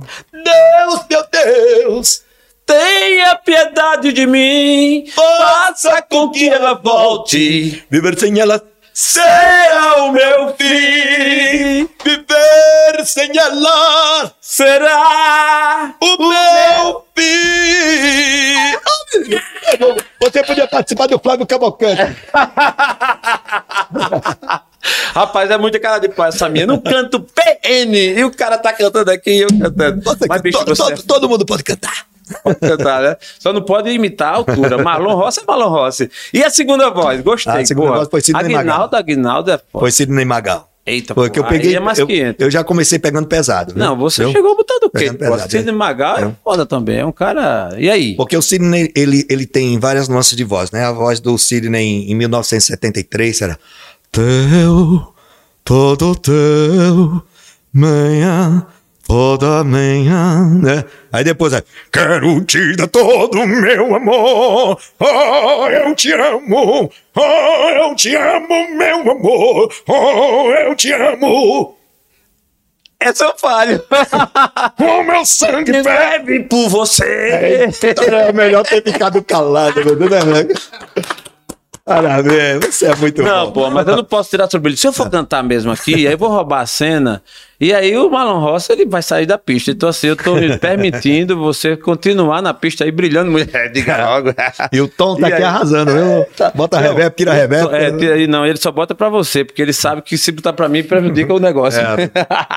você sabia, o Tom é cantor. É? É, Tá pô, vendo? Tom Vilela é uma marca que tem. Canta também, cantor. É o- ele é o cover do Safadão. É mesmo? Mas tudo bem. Aí vamos depois ele faz aqui uma palhinha com você. Olha aqui. É aí você, aí, boa. E o segundo, vai você Ah. chegar a ser o melhor imitador, vai, foi. Isso. Na verdade, o- de, de tudo, de tudo que aconteceu, o único no programa que seguiu todas as regras fui eu. Beleza. Eu só mudei, só parei de seguir a regra quando o diretor pediu. Vildomar Batista. Certo. E depois nos tornamos amigos. Até hoje a gente se fala muito Que assim. bom, cara. E qual era a regra? Não podia imitar cantor ou repetir imitações. Certo. E É, repetia é. do outro. Do outro, não. A regra Ah. não, você sempre tinha que levar uma. uma- Entendi. o desafio inicial era esse. novo. É, o inicial era esse. Na época eu com vantagem porque eu tinha o quê? Eu tinha, tinha 26 vozes de cantores e seis vozes que eu fazia. Para você imitar a voz de um homem e a voz da mulher, porque acredito que você, com certeza, já ouvi também, você imita por Maria Bethânia, né? Hum. Isso, Essa Maria é mais Bethânia. difícil imitar a voz do homem ou imitar a voz da mulher? É, para mim hoje é a voz da mulher, mas teve uma época que eu, eu conseguia imitar vozes de várias mulheres, até Barbara Streisand. eu Caramba. fazia. Só que é o seguinte, até 20, 21 anos, quando eu tava com aquela hormonização corporal, né? Né?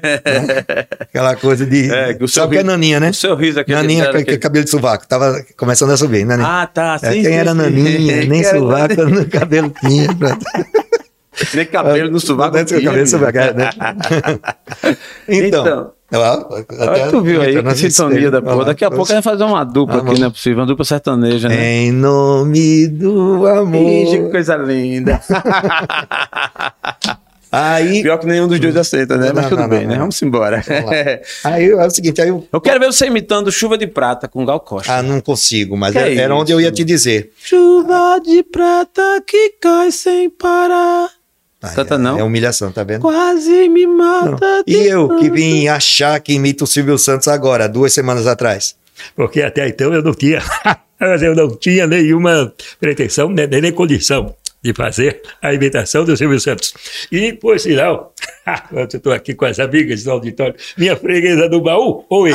Então, é, até então eu não tinha. Ela quer dinheiro, Eu viu? não, não- eu não conseguia a- a- associar a voz do Silvio Santos, até tentar imitar uma Maguila. O que eu estou tentando imitar uma Maguila, e vocês pensam que eu estou imitando o Silvio Santos? Oi! é ótimo. e o Maguila? O Maguila é aquela coisa que a gente sabe que não pode nem sair progredindo, porque quando eu saí de Aracaru, quando eu saí de Aracaru, não, não, não foi para qualquer coisa, foi para pegar aquele saco de cima. Não sei se vocês sabem que a primeiro, primeiro dia que, que eu cheguei lá na- em São Paulo, foi a primeira construção do oitavo andar, caiu um saco de cimento na minha cabeça. Você soube disso? Só estava vazio. Aí eu continuei minha vida lá. Sorte que tava vazio, foi ótimo. Rapaz, aí, assim, e pra O imitar. cara sabe quando o cara tá rindo, só pra, É, né? né, pra deixar o convidado assim, mesmo, empolgado. Né? Não, já ensaiei, eu combinei com o Tom, pô. Entendeu? De manhã ele percebeu aqui o nosso convidado Edgar e viu quando eu ria diferente, quando, né? Faltou, Mas me conta. faltou a Tem- tem- Renata. tem pô. close ali? A Renata Foi. Olha o Foi. riso, Agora é, a Renata tivesse aqui. Olha o riso do Jaelson. E ela queria ficar. Deixa disso, cara. Eu tenho, o meu riso é natural. É, se a Renata tivesse aqui, a rir O meu demais. vai ser também daqui a dois meses, que eu vou colocar faceta também. Uma... Já descobriu? Pô, isso é um filho infeliz mesmo, desgraçado. Fica descobrindo Daqui a dois da gente. Infeliz, desgraçado. Olha, me conta, É. e pra imitar cantando, imitar falando, é muito diferente? É, bem diferente. Até porque, para você ver, hoje eu tenho 32 vozes cantando. E eu tenho três, quatro falando. São muito, muito raras, né? Eu tenho uma voz que eu não sei se você vai identificar, né, pô? Até porque não, não pode nem citar essa voz. Pode até falar da voz, mas não pode citar o nome de- quem é o dono da voz. Porque senão vai estar alguém querendo já reclamar, né? E você sabe que, que às vezes a pessoa. Ô, o cara já entrou agora. O cara que entrou agora no governo, pô. O cara, quem aqui vota num cara que não sabe nem pronunciar a palavra piraço nunca, pô? Piraço nunca, não sabe soletrar. Mas é claro que eu sei soletrar. Então soletra aí pro Brasil ver. C-A-N-A.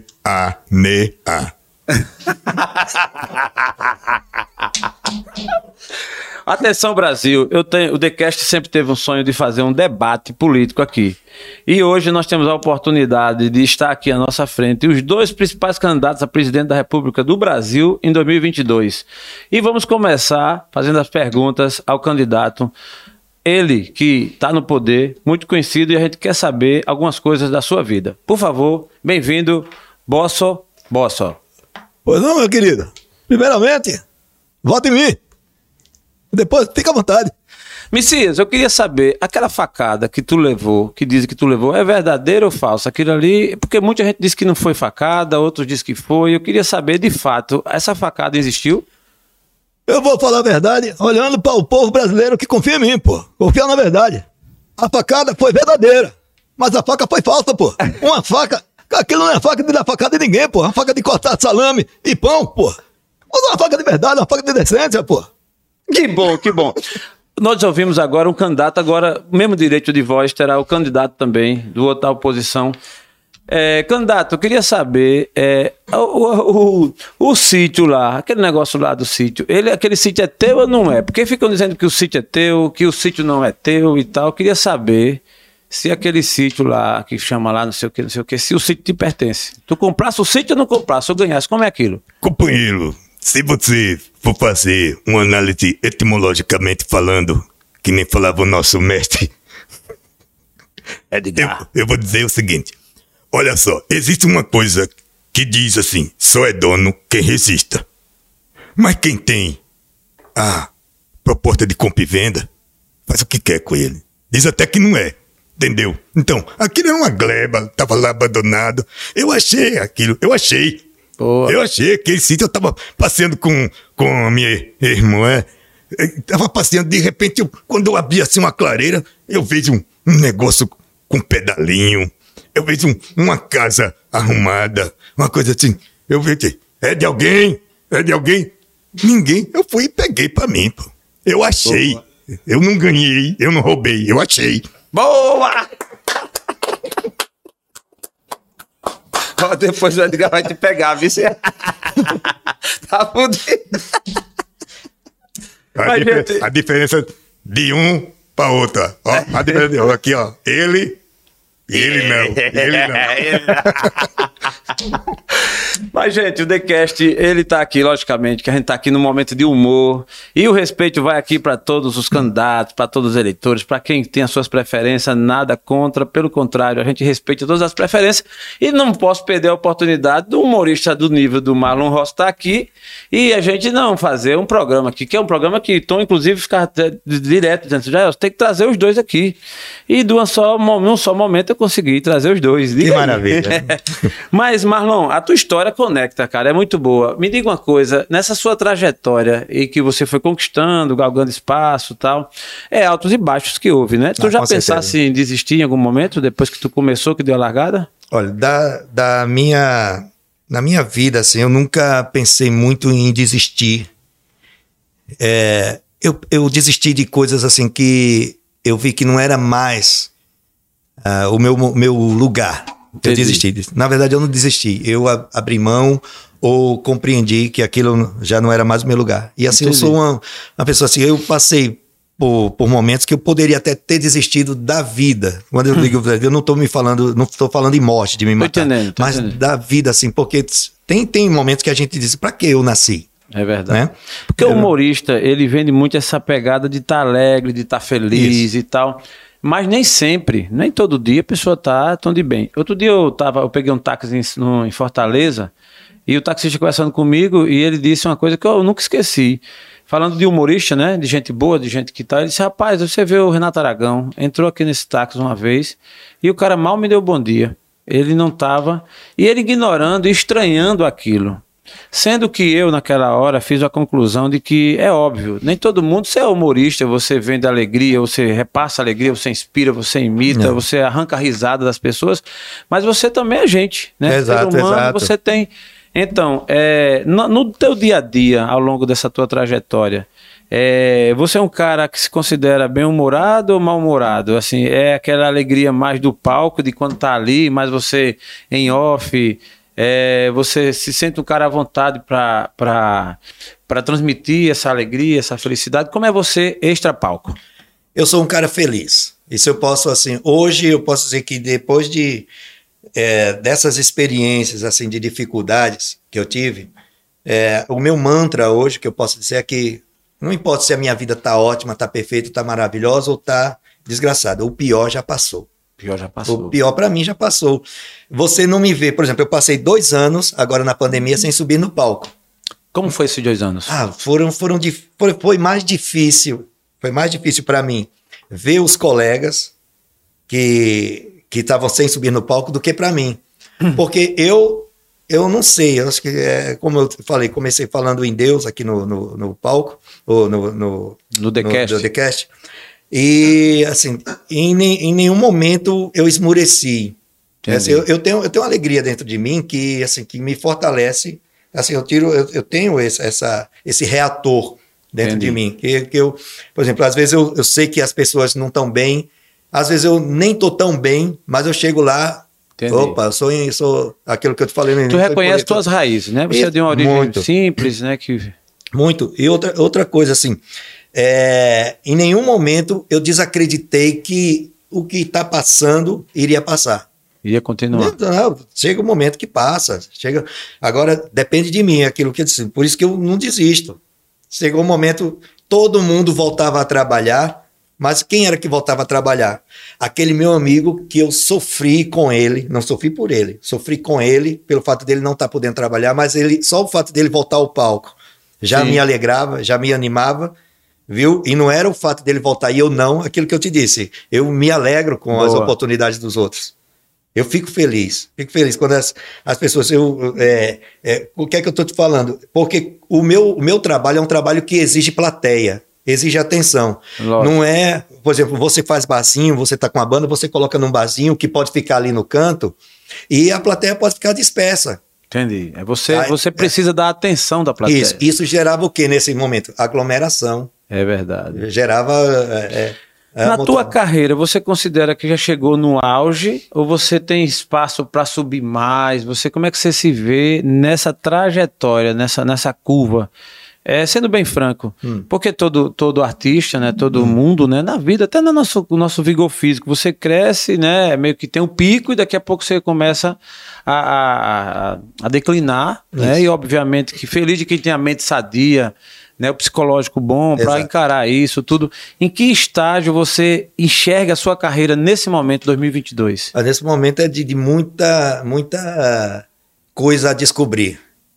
Na verdade, o que foi que apareceu? Apareceu um telão de LED do tamanho do céu, dizendo assim, ó, oportunidades. Entendi. Oportunidades. Então, olha, tem isso a se fazer, tem isso a se descobrir, tem isso a se melhorar, tem isso a você tomar posse. Eu acho que é isso. Eu estou vendo muita, muita coisa nesse momento para mim. O Edgar, que você entrevistou, ele, nós, nós fazemos parte de uma equipe, de, de, de uma empresa que faz muita formação, faz muito trabalho assim de, de congresso, de, de trabalhos para capacitação também. E eu observei algumas lacunas. Entendi. Eu observei e eu disse assim, poxa, isso aqui eu posso dar conta. Ou seja, Edgar- você ampliou, você é um cara hoje que Ampliei. não só, só- não só imita. Isso, eu, eu, eu, eu sou administrador. Eu sou Ah, formado em boa, marketing. Eu sou. boa, então, eu- eu- o administrador ele tem a visão ampla em todos os eh, 360 graus, de norte a sul, oriente a ocidente, cara. Ah, tá. É. Não, eu ia falar sobre isso, foi bom que você antecipou. Então, seus Tá. pro- você tem hoje um gap com novos projetos. Novos. Não é? É, você largou cantando, né? E nessa pegada do, de imitar o Reginaldo Rossi, foi Uhum. a, a- a- crescendo, foi avançando a nível de Brasil e hoje você tem projetos novos Exato. que não só inclui essa pegada de cantar, de imitar. Você também tem. Isso. Olha, eu, eu, eu comecei a pandemia, eu tinha um produto à venda, que era o meu Sim. show de humor. Certo. Eu terminei a pandemia com seis produtos à venda, dentre os quais um deles é o quê? Celebrante social de casamento, que foi até um. Aqui é uma, Ah, bom. Para você ver, é disso. É o- hoje eu sou Agora, coordenador. sinceramente, de- de- eu de- preferia chamar a Everana. Eu não chamava. eu não. também, eu também, eu Porque também. tu celebrando um casamento deve ser um. Ô, ô, bicho, é Já imaginou eu chegar assim? Não, você- não, não. Ana. Você aceita? Sinceramente, Você esse aceita cara o- não celebrar meu casamento, não. Aí é demais, meu amigo. Ele vai chegar lá. Eu vou morrer de. eu vou morrer de. Prefiro a Anne. A Anne, ela faz um papel assim, né? Não, é Parece- lindo, ela, é, ela é incrível. Não, eu, eu já chorei assistindo vídeos assim, Foi nada. ou curtindo de 30 segundos, assim, ela dizendo assim, de- ela, É. ela, ela envolve as pessoas, ela tem, ela tem esse dom do, do envolvimento, as pessoas dizem, ah, ainda bem que eu vou casar com a Everana, ou que o Everana está nos casando. é, é nessa linha. Tom, É, anota aí, então. Tom. Isso aí é depois no boleto pra casa dela, viu? O boleto aí, o Pix e tudo mais, viu? Aí, aí é isso. Aí, aí o que- É, mas eu o- entendi. Pronto, por exemplo, aí eu, eu tinha dificuldade porque eu só tinha um produto, Sim. aí todo mundo voltou, aí o meu show geralmente funciona a partir das 8 horas e com dois anos de pandemia foi que liberou a partir das 8 horas. Não, interessante. Eu estava no aniversário ontem de uma pessoa e a, a mãe do, do namorado dessa nossa sobrinha. quando eu falei que você vinha hoje, ela disse: Ah, conheço, ele cantou no meu casamento, Reginaldo Rossi, não sei o que, não sei o que. Eu nem a conheço tão bem, mas ela, quando eu falei, ela brilhou os olhos em dizer que você esteve lá. Então, assim, a sua história Maravilha. é pautada por isso também, né? Isso. De festas privadas, que Isso. você vai ali e faz. Todos os né? tipos de eventos, de, de cunho social, familiar, institucional, corporativo. Viu? Isso, isso não é uma entrevista, é um marketing já. viu? um já marketing, estou é. divulgando aqui, viu?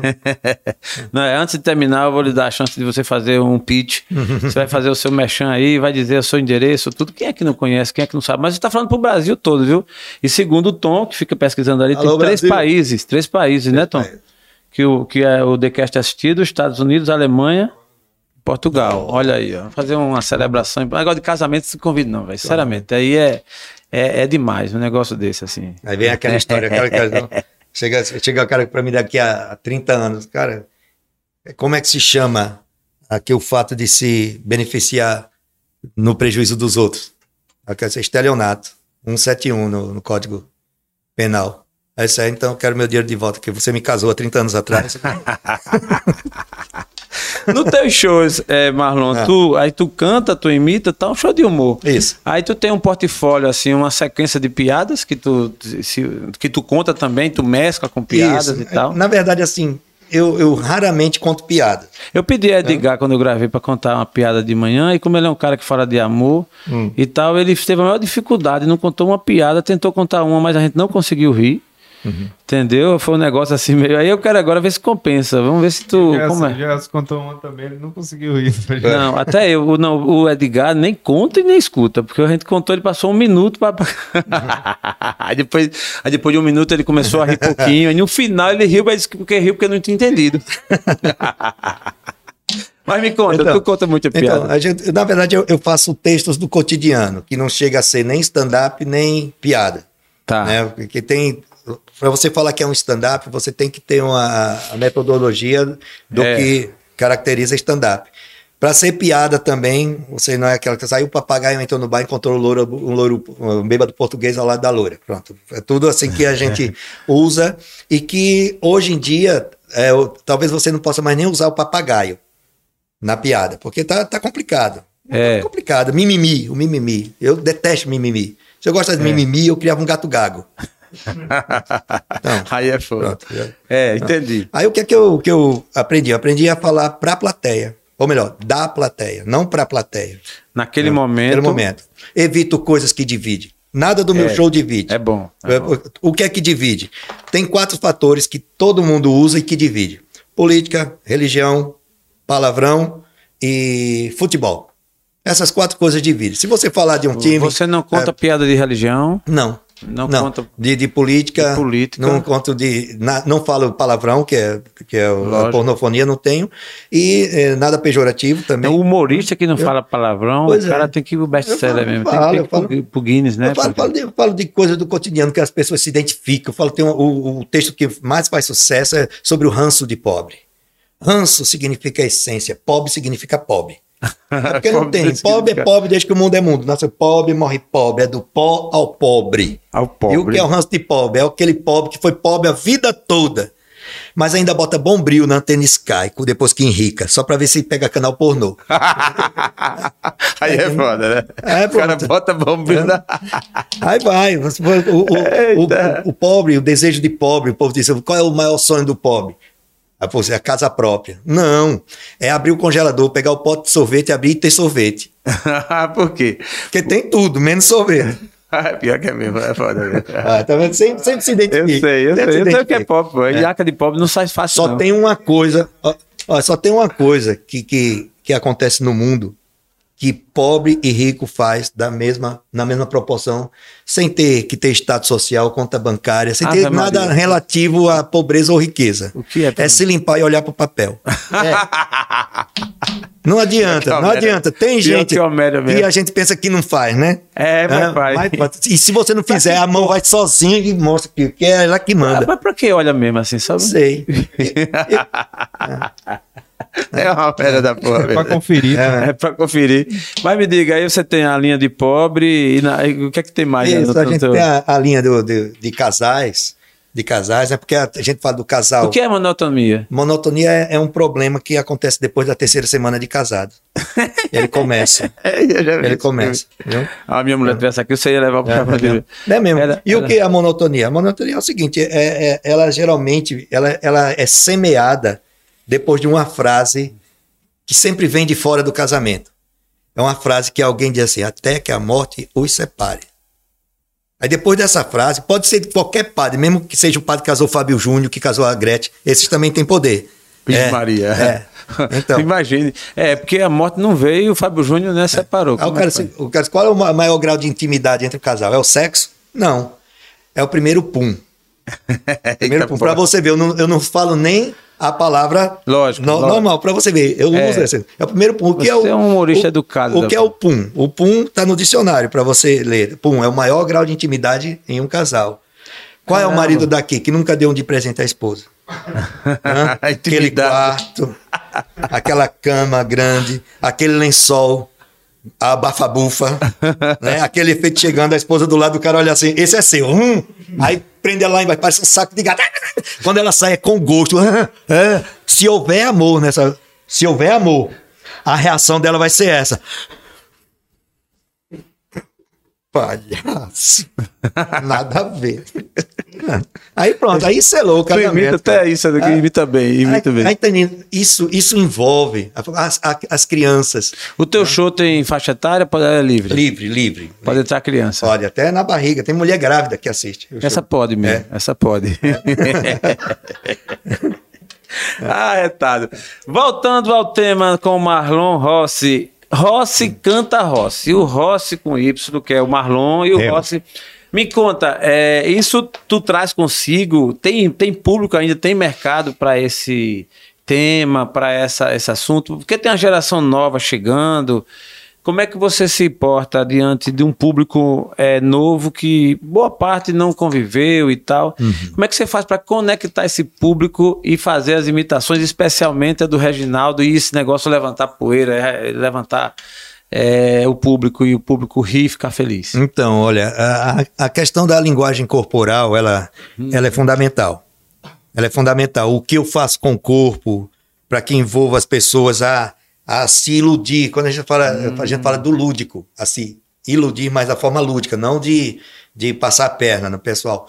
É, de fazer com que as pessoas se sintam, esqueçam que estão me vendo e vejam os trejeitos, vejam o cabelo, É, vejam o óculos. peruca Isso, eu, também. eu me travisto dele. né? E quando eu começo a jogar as mãos e dizer, porque o Rossi tinha aquela coisa meio Hamlet, meio Shakespeareano, porque ele era assim. E ninguém pode evitar. O Rossi, ele atraía você pro seu coração e deixava as moças loucas, quentes e arrochadas.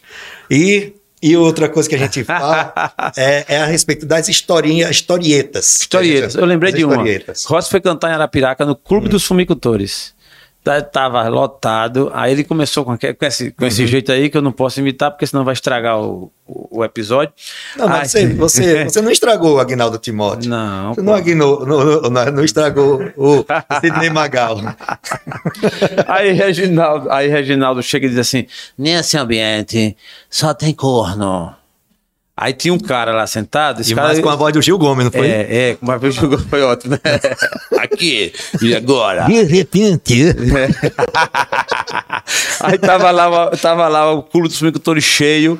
Aí tinha um cara lá, que eu não vou citar o nome dele aqui, porque realmente, se eu citar, todo mundo vai saber, aí pega, né? E tava lá ele e a esposa. Aí quando esse cara, ele tinha se separado há pouco tempo atrás de um casamento, tinha casado novamente, tinha casado de novo. E o motivo do casamento dele é aquele motivo corriqueiro que o Reginaldo tanto fazia apologia, né? E a mulher dele foi embora com outro cara, tal, e ele ficou desiludido queria se matar e tal, queria matar o cara, o cara sumiu com a mulher dele e tal, enfim. Mas o cara tava de vida nova, tava feliz. Aí tava lá o cara na plateia e Reginaldo chega antes de começar o show e disse: aqui é Arapiraca. Aí começou. aqui só tem corno, né? Isso que o Reginaldo, pelo amor de Deus, vai ter um corte aí, Tom, depois eu tô ferrado. aí disse que o cara começou a ficar vermelho e achando ruim. O cara não estava acostumado, ambientado, e eu vi aquela frase. Mas só que o Reginaldo ele dizia isso onde É, chegava, sim. né? Ele chegava em todo canto. Arapiraca foi coincidência, né? Paciência. Hum. Aí, quando ele começou, o cara começou a ficar vermelho. Começou a ficar com raiva, começou a ficar com raiva. Aí todo mundo rindo e o cara não. Aí o, e o Reginaldo, por coincidência, ia pra próximo dele, falando com ele assim. Daqui a pouco, meu amigo, ele ficou com raiva. Aí disse: Não tem outra coisa pra brincar, não? Não tem outra, outra só, só tem isso, não sei o quê. E foi dar uma bronca aí o Reginaldo, né? Brincadeira. assim, Interessante que todo corno é brabo. Olha esse aqui. Além de corno brabo. Aí pronto, meu amigo. O cara pegou a mulher e se mandou do show. Aí, porra, piorou a vida dele. Entendeu? Moral da história. O que é que tu fazia nessa hora? Tu, Reginaldo Rossi, Marlon Rossi do 2022. Então, olha, eu não vou, não vou, não vou ser, é, não vou ser falso de dizer que eu não passei por situações como essa, porque a gente vai aprendendo. Aprendendo. É, a gente Já entrasse a gente- em saia justa? Já, já entrei em saia justa. Essa, essa, essa foi uma, é fogo uma dessas. É porque a brincadeira, ela é muito boa, mas assim, você tem que ter, ambientar muito, né? Porque Uhum. para ela não sair, para ela não sair de sintonia Isso. e ser mal interpretado, tal, eu acho que Tem, tem assim, olha, quem, quem nunca passou por, por uma situação, por mínimo que seja, mais constrangedora e, instru- e que foi edificante para a sua carreira, tá precisando ainda se edificar em muita entendi. coisa. Tá é porque melhor- tu é um homem do quê? 30 Então- anos de carreira já vai, né? Nessa Mais, casa, né? Mais de mais. 30 anos, né? É, Imagina, contando já- com, com banda, eu entrei com, com banda em, em- banda com 16, ia completar 16 anos. É, tu, tu- Eu saí do lixo pro palco, pronto. Aí tu tem 51 hoje, né? 51. Tá estragado pra caramba. Ué, cara. O que foi que fazer fizeram o contigo, hein? Rapaz, me deram. Tu não vai fazer plástica, não? Eu, Tô eu já tentei. Eu tô brincando, vou velho, senão vai ficar- vai ficar com complexo de Vou inferioridade. fazer, vou fazer, vou fazer. Vou fazer Já- com a doutora Sanauá, fazer Tu bo- botox. É, não. O botox. Eu quero rir. Olha eu rindo, olha eu chorando depois do meu botox. Pronto. Eu quero ver esse cara de botox. É. Deve ser uma onda, viu? Minha mulher quer que coloque botox, mas eu não acho que preciso. Tu acha que eu preciso, velho? Diga. Não que precise, mas vamos ver se funciona, né? Todos nós precisamos de botox. Viva o botox, Não que- viva o botox. Teve, Não um, que teve um amigo nosso aqui que. Aí eu falei, né? Eu disse, não, pô, quando. Porque ele tem um jeito meio. Eu disse, não, quando. Carismático, rico, É, quando tu fica rico, tu bota lente aí. O amigo dele disse, mas não tem uma lente pra cara toda, não? É bem assim. É botar a É lente bem só assim. no dente, não vai resolver. não. Foi mesmo, foi mesmo, Tom. Eu lembrei dessa. É. Pronto, eu, Quando eu eu, ficar rico. é, quando eu digo que eu era feio, ninguém acredita. Porra, vai ficou horrível. Eu digo que eu era feio. Aí eu chego para as, as meninas, poxa, você 51 anos, você é assim, você acredita que eu era feia? já foi, né? Acredito, A acredito. mulher hoje não. Tudo empoderada, né? Não precisa mais mentir. Não, não, a né? mulher agora bota quente mesmo. é Se mesmo. for feia, ela diz logo que você é feio, acabou, e sai de perto, e acabou. Não, o Edgar estava dizendo uma coisa boa agora, que provavelmente acaba a lei seca, né? Isso é bom para quem se acha feio. é, porque, Porque o- depois de o- bebo. Depois de bebo. né? Porque, olha, não existe o feio. A pessoa feia, eu digo assim, você que namora com uma pessoa feia, a pessoa feia é como aquele último biscoito do pacote, aquele bem gostoso, que cai no chão. Aí você olha para um lado, olha para o outro. Se não tiver ninguém olhando, você pega e. Creu.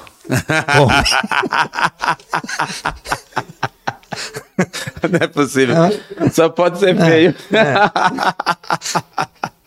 Então, Ah, retado. Mas, Marlon, é, nessa reta final aí, o papo tá muito gostoso. Por mim, eu passava mais uma hora e meia aí é, contigo. não é você que vai viajar daqui. É, eu soube já que sua agenda é cheia, né? A gente Ah, tá, tá muito bom. contente de te receber aqui no TheCast e saber da sua história. Você tem uma história de superação. É, você passou por alguns perrengues Uhum. na vida, né? Normal. Sim. É, para chegar, porque sempre quem vê a pessoa é, no auge, ou quando a pessoa tá bem, não sabe por, por onde passou. Verdade. É, nessa tua jornada, qual é o momento assim que foi marcante mesmo para tua vida e que você pode a gente pode considerar de momento sombra, momento difícil mesmo que você passou na vida, que de repente te fez crescer também, te amadureceu? Qual foi ele?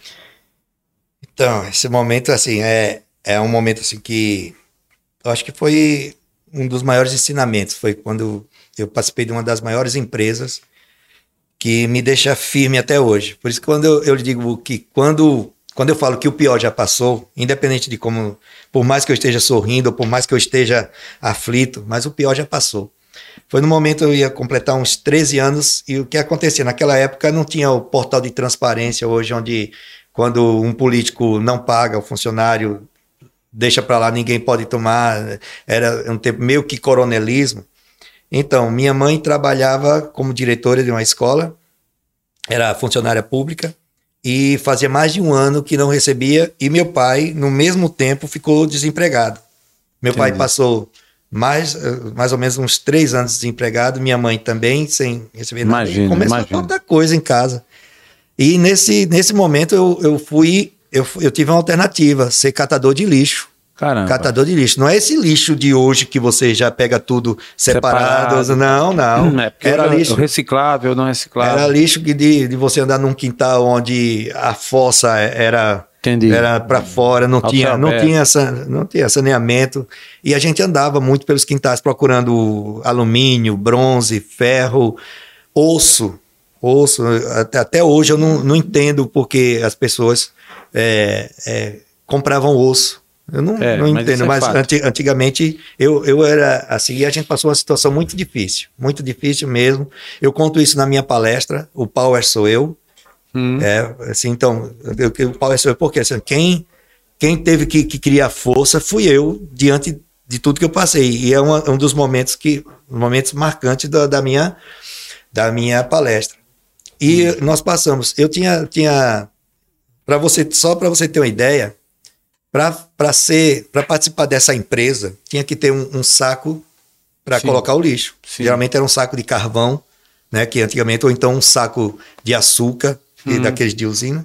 Sim. E o que acontece? Eu não tinha dinheiro para comprar um saco desse que vamos supor que hoje fosse 50 centavos. Entendi. Eu não tinha.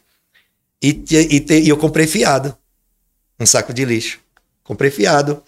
E disse, aí o, o dono, eh, seu Caetano, que era o dono da venda lá, ele disse: Você vai me pagar menos? Pago, seu Caetano. Pago, estou lhe dizendo, você me conhece, você conhece minha família. Aqui, tá. Aí passei uma semana. Olha, o meu sócio era Luiz Chulapa, na época que também tinha uma situação, eu acho que pior que a minha. Entendi. E graças a Deus é um cara super abençoado Verdade. e que merece muito mais do que ele já tem hoje, porque é um cara que, que ele foi expulso da ABB à tapa e, e porque a gente não tinha dinheiro para ir para um baile na ABB e depois quando a ABB foi protestada que, que era foi colocada a leilão a primeira pessoa que deu o lance o maior lance foi ele e transformou Caramba. a ABB num centro de, de- Caramba. eh, que, que cuida de crianças de integral com médico, com assistência odontológica, comida e treina e dá maior saúde. O que poderia ser um marco negativo para a vida dele, para ele se Entendi. vingar, ele transformou em flores. Então, Entendi. é porque é, é da alma dele. Então, Entendi. o cara Ele é uma referência E ele, e ele catava lixo comigo e tinha o Fernando. E eu passei a semana catando o lixo. Quando foi no final da semana, eu vou resumir essa parte, porque na, na minha palestra, essa parte ela, ela passa por algumas nuances. nuances. Eu percorria 12 quilômetros com um saco de lixo. Eu saía da, daquele trevo da Chão do Pilar. Foi quando a gente foi morar numa casa, num, num quartinho que a gente não tinha condições de pagar aluguel. Eu, meu pai e minha mãe. Sim. Ele não tinha condições de pagar aluguel. E, e nos deram para lá, para morar lá. Só morar. O- a, a energia era um gato, porque era para todas as, Entendi. as casas de lá. E eu saía daquele trevo da Chan com um saco de lixo nas costas, ia até a Comesa, em Atalaia. Eu saía às 5 horas da manhã, saía com um saco de lixo, ia na Comesa, vendia o, os ferros, comprava uma bandeja de ovos e um quilo de arroz, ia para a escola, da escola voltava, às vezes pegava carona, às vezes não voltava a pé também, mas foi o que eu posso dizer assim, do- dos maiores ensinamentos que eu tive, que naquele momento eu poderia ter desistido, naquele momento eu poderia ter ter me revoltado, mas a única coisa que eu cheguei, eu não entendia muito bem de fé, mas eu sabia que eu tinha fé. Eu entrava na igreja, via as pessoas lá burbu- nos burburinhos, eu entrava por, por ver mesmo, seguir. Até que um dia, eu, eu acho que eu estava com uns 15 para 16 anos, e eu questionei a Deus na igreja. Eu disse, "Ô Deus, o que foi que eu fiz de mal? O que foi que minha mãe fez de mal? O que foi que meu pai fez de mal? Para a gente estar passando isso há tanto tempo. E eu disse, eu não aceito, eu não aceito. Aí aconteceu uma coisa bem interessante, que tinha passado a, a quaresma e tinha um- um- uma imagem coberta lá. E quando eu tirei, era a imagem do Senhor morto. Aí eu também, olha, isso, eu, eu acho que é coisa do, do Espírito mesmo, Deus, Deus me tomando e, e- e dizendo assim que ele naquele momento já estava agindo comigo. Que eu disse, mas eu não estou pedindo a esse não, porque esse aqui está morto e eu não estou morto. E o meu Deus não é morto. Aí quando foi no outro dia, só para resumir, eu recebi um convite para vender sandália em, em feira. Entendi. Aí mudou. Pronto, a partir melhorou. daí já melhorou bastante. Melhorou bastante. Aí, mas esse momento, assim, onde eu passei três anos e meio de, de lixo, isso não- nunca me trouxe nenhuma revolta. Nenhuma revolta. Eu tinha sete irmãos, eu tinha seis irmãos. Eu tinha seis irmãos. Eu tenho um tio que na época ele era juiz federal. Eu tinha os meus irmãos todos estudavam em Maceió. Eu vim conhecer asfa- o, o paralelepípedo com sete anos. Que eu me encantava. Eu pisava no paralelepípedo com, com sete anos. A- a- o meu lazer era dia domingo, quando a gente saía da usina Oricuri para fazer feira em Maribondo. Imagina. Eu e meu pai. Era, era onde eu via o mundo. Ou então, quando eu, quando eu fui em Atalaia, que eu vi. Aí eu saí contando aos meus amigos lá na usina Oricuri. Entendi. Entendeu? E, e isso não me impediu em nenhum momento ter saído da Fazenda Estrela para ir para a usina Oricuri, da Oricuri para Porangaba, da Porangaba para Atalaia, da Atalaia para o Trevo da Chão do Pilar, do Trevo da Chão do Pilar, eu decidi ganhar o mundo com quatro promessas que eu fiz à minha mãe: nunca me drogar, nunca fazer tatuagem, nunca deixar o cabelo comprido e nunca usar droga. Foi isso que minha mãe me pediu. Até hoje, nenhuma dessas coisas eu fiz. Até porque o meu cabelo nem ajuda, né? Pra ficar grande. né? É, E assim, E, e- foi pro mundo, né? Morou Fui. em São Paulo. Mo- Morei em São Paulo, morei, morei, morei no Morumbi. Eu Massa. saí da Fazenda para morar no Morumbi, Morumbi mesmo, aqui, É, ó. conheço aqui Morumbi. no Morumbi. Dois quilômetros depois era a casa da Ana Maria Braga. É. Ao lado do É. Marketplace, Isso. do Shopping Morumbi. Isso, tudo, tudo aí. tudo ali. E, e o pior passou. É, eu acho que essa sua frase, pra mim, ela vai ficar marcada nesse episódio, que é o pior passou. É, histórias diferentes, cada um com a sua, né? Mas a sua história conecta, ela inspira, porque quem tem essa origem sabe, por isso que hoje você valoriza, né? O que tem. É, pode não ter ficado super milionário, mas comparando com a origem, você, a gente se considera, né? Eu digo isso porque vivi isso também. Então, eu considero que, caramba, o que a gente tem hoje, para quem veio, né? Milionário é, quem tem paz. Hoje a paz é, é o maior é o maior bem que alguém pode ter. Marlon Rossi Eu, tem. eu tenho paz. Graças a Deus. Eu tenho O paz. que é que mete medo do Marlon, Marlon Rossi? Olha, o que me mete medo é eu eu via decepcionar as pessoas. Eu sei que eu já decepcionei. Tanto que hoje eu tenho medo de decepcionar. Você nunca tem medo de algo que você nunca passou. Você pode ter receio, pode ter al- al- alguma algum não, não digo medo, mas assim alguma palavra vem agora assim, se alguma restrição a algo que possa vir, né? É, tem uma palavra que diz assim: aquilo que eu mais receava me aconteceu. Me aconteceu. Jó disse isso na Bíblia. Isso. Aquilo que eu menos esperava me Isso. sobreveio. E Paulo Então, disse: o bem que eu quero fazer não faço, Não o mal que faço. não quero estou sempre Ex- fazendo. É outra exato. passagem também. Exato. Mas, Marlon, é, nessa trajetória tua, tu teve esse momento de sombra, né? Momento Uhum. realmente difícil e também de muito aprendizado. Sim. Mas também você tem momentos luz, né? Assim, eu acho que vários, né? A gente já falou aqui de alguns, tá? Mas você podia eleger um aí e falar pra gente. Qual foi o momento mágico, assim, que, caramba, esse dia foi, foi massa na minha vida, tal, assim, que é que tu... Que, que Então. dia foi esse? Eu vou falar do, do mais recente. Tá. Eu vou falar do mais recente, que foi quando eu fiz uma live que foi, eu na verdade eu, eu fui, é, é, eu recebi um pedido de socorro de um amigo meu que queria me vender um show na pandemia por uma cesta básica, Caramba. viu? E eu achando que era brincadeira e assim, até que eu percebi que era verdade e eu tinha ganho do, do prefeito de União dos Pomares, o Kio, é, uma, uma live, toda a estrutura de uma live para fazer uma live para gerar conteúdo para o meu YouTube. E eu transformei essa live numa ação solidária. Viu? E foi uma coisa que vira- viralizou e o mundo todo contribuiu. Que O bom. mundo todo contribuiu. O meu desafio, é assim, eu- quando eu contei a história, tá até no Facebook, tanto foi, eu nunca procurei holofote a respeito disso, tanto que eu não coloquei nem no meu Instagram, eu coloquei no Facebook, que é mais pessoal, é uma coisa minha que eu posso ser mais eu. Entendi. Aí, aí viralizou. No final da tarde, eu, por exemplo, eu postei 2h40 da tarde. 5 horas já tinha mais de 15 mil compartilhamentos. Que bom. Já tinha mais de 150 mil visualizações.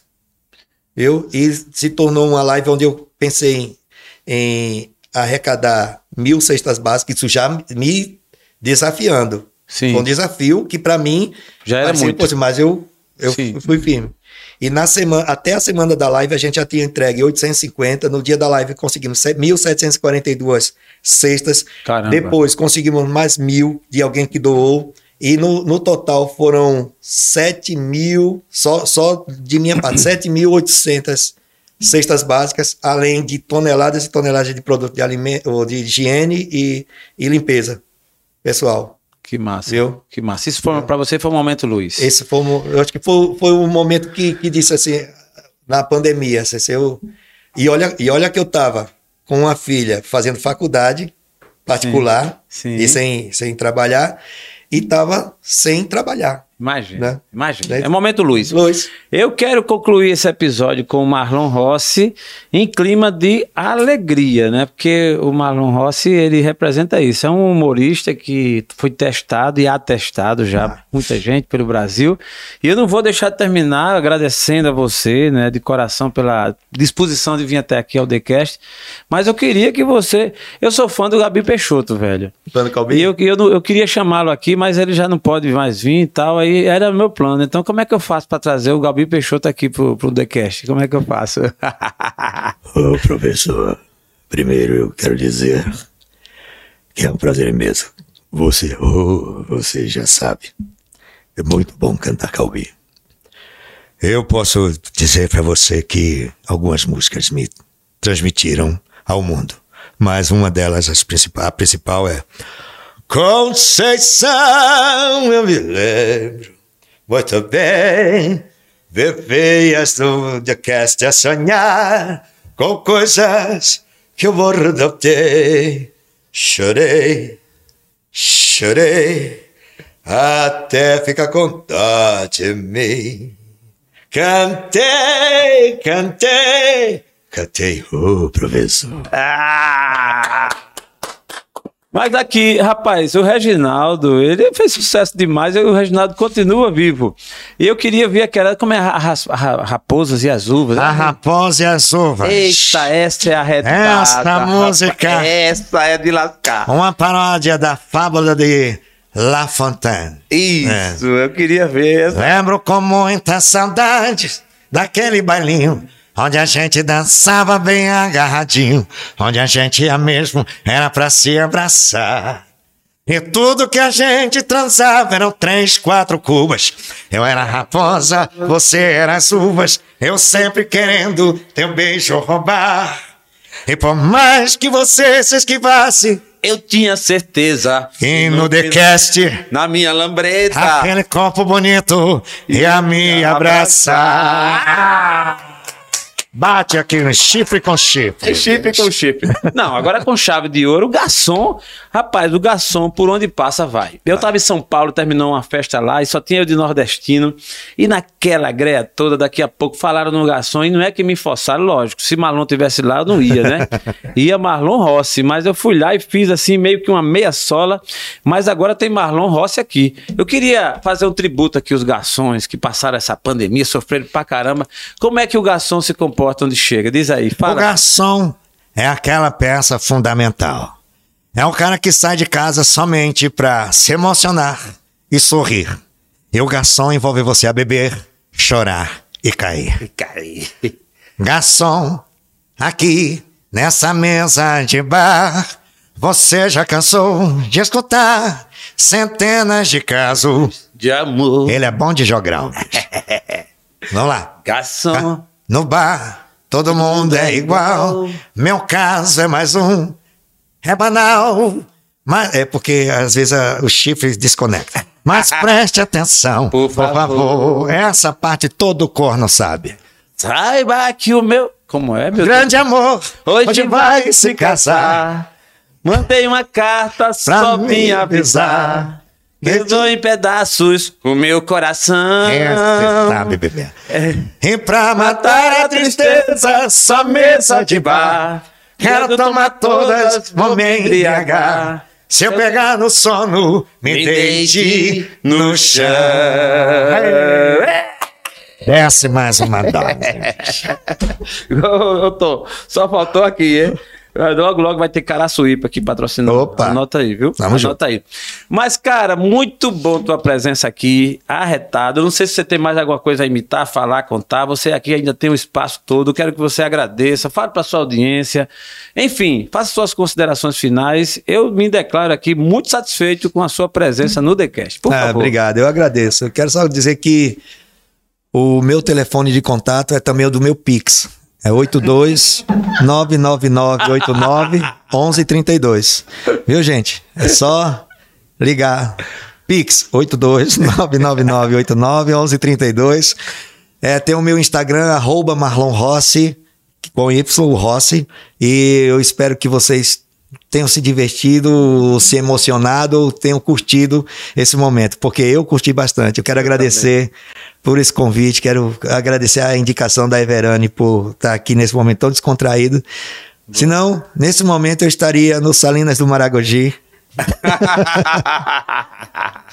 Mas daqui a pouco eu pego a estrada e farei o povo sorrir lá. Muito obrigado, obrigado, Jaelson. Obrigado a toda a sua equipe, ao Tom, a Renatinha que não pôde ficar e a, a nossa plateia que vai aplaudir. Aplausos. É. Muito bom, muito bom. Marlon Rossi, a gente te agradece de coração, deseja todo o sucesso do mundo. Que a gente você- pensa que ele já vai acabar, né? Ele vai. Não, cara, é, vai de novo. Vai, tá tão bom que não segue. É, vai, continua, vai. Tá bom, vai, vai, vai. A gente quer realmente te agradecer, agora é para agora é pra finalizar, né? Mas você que você continue com toda essa, essa garra, essa, esse vigor. A sua história conecta a superação que você teve na sua vida e a mensagem que você vai passando aí para gerações, né? É, tem muita terra para ser conquistada. E eu gostei de ouvir de você que, é, apesar de tanto tempo na estrada, você tem se renovado, tem projetos novos é, encarta no seu portfólio coisas novas, uma palestra que motive, isso é muito bom. Eu acho que a gente precisa disso aí, e inclusive desses limites que você coloca para o seu show, de algumas coisas que às vezes a gente não quer respeitar e quando passa dos limites é cancelado, é, enfim, eu acho verdade. que é por aí. Eu acho que o humor ele precisa desses limites também. É muito bom. Parabéns pelo seu trabalho e pela sua presença aqui. Obrigado. E a você que nos acompanha no TheCast, nós queremos agradecer de coração. Logo, logo, mais novidades. Agradecer ao Tom, que sempre está aqui com a gente, e a plateia Everane, que deu essas indicações maravilhosas. Inclusive, com- fazendo parte ainda dessa plateia, o Edgar e o nosso Marlon Rossi. Forte abraço e até a próxima. Agora com a nova pegada. The Akbar Mundo.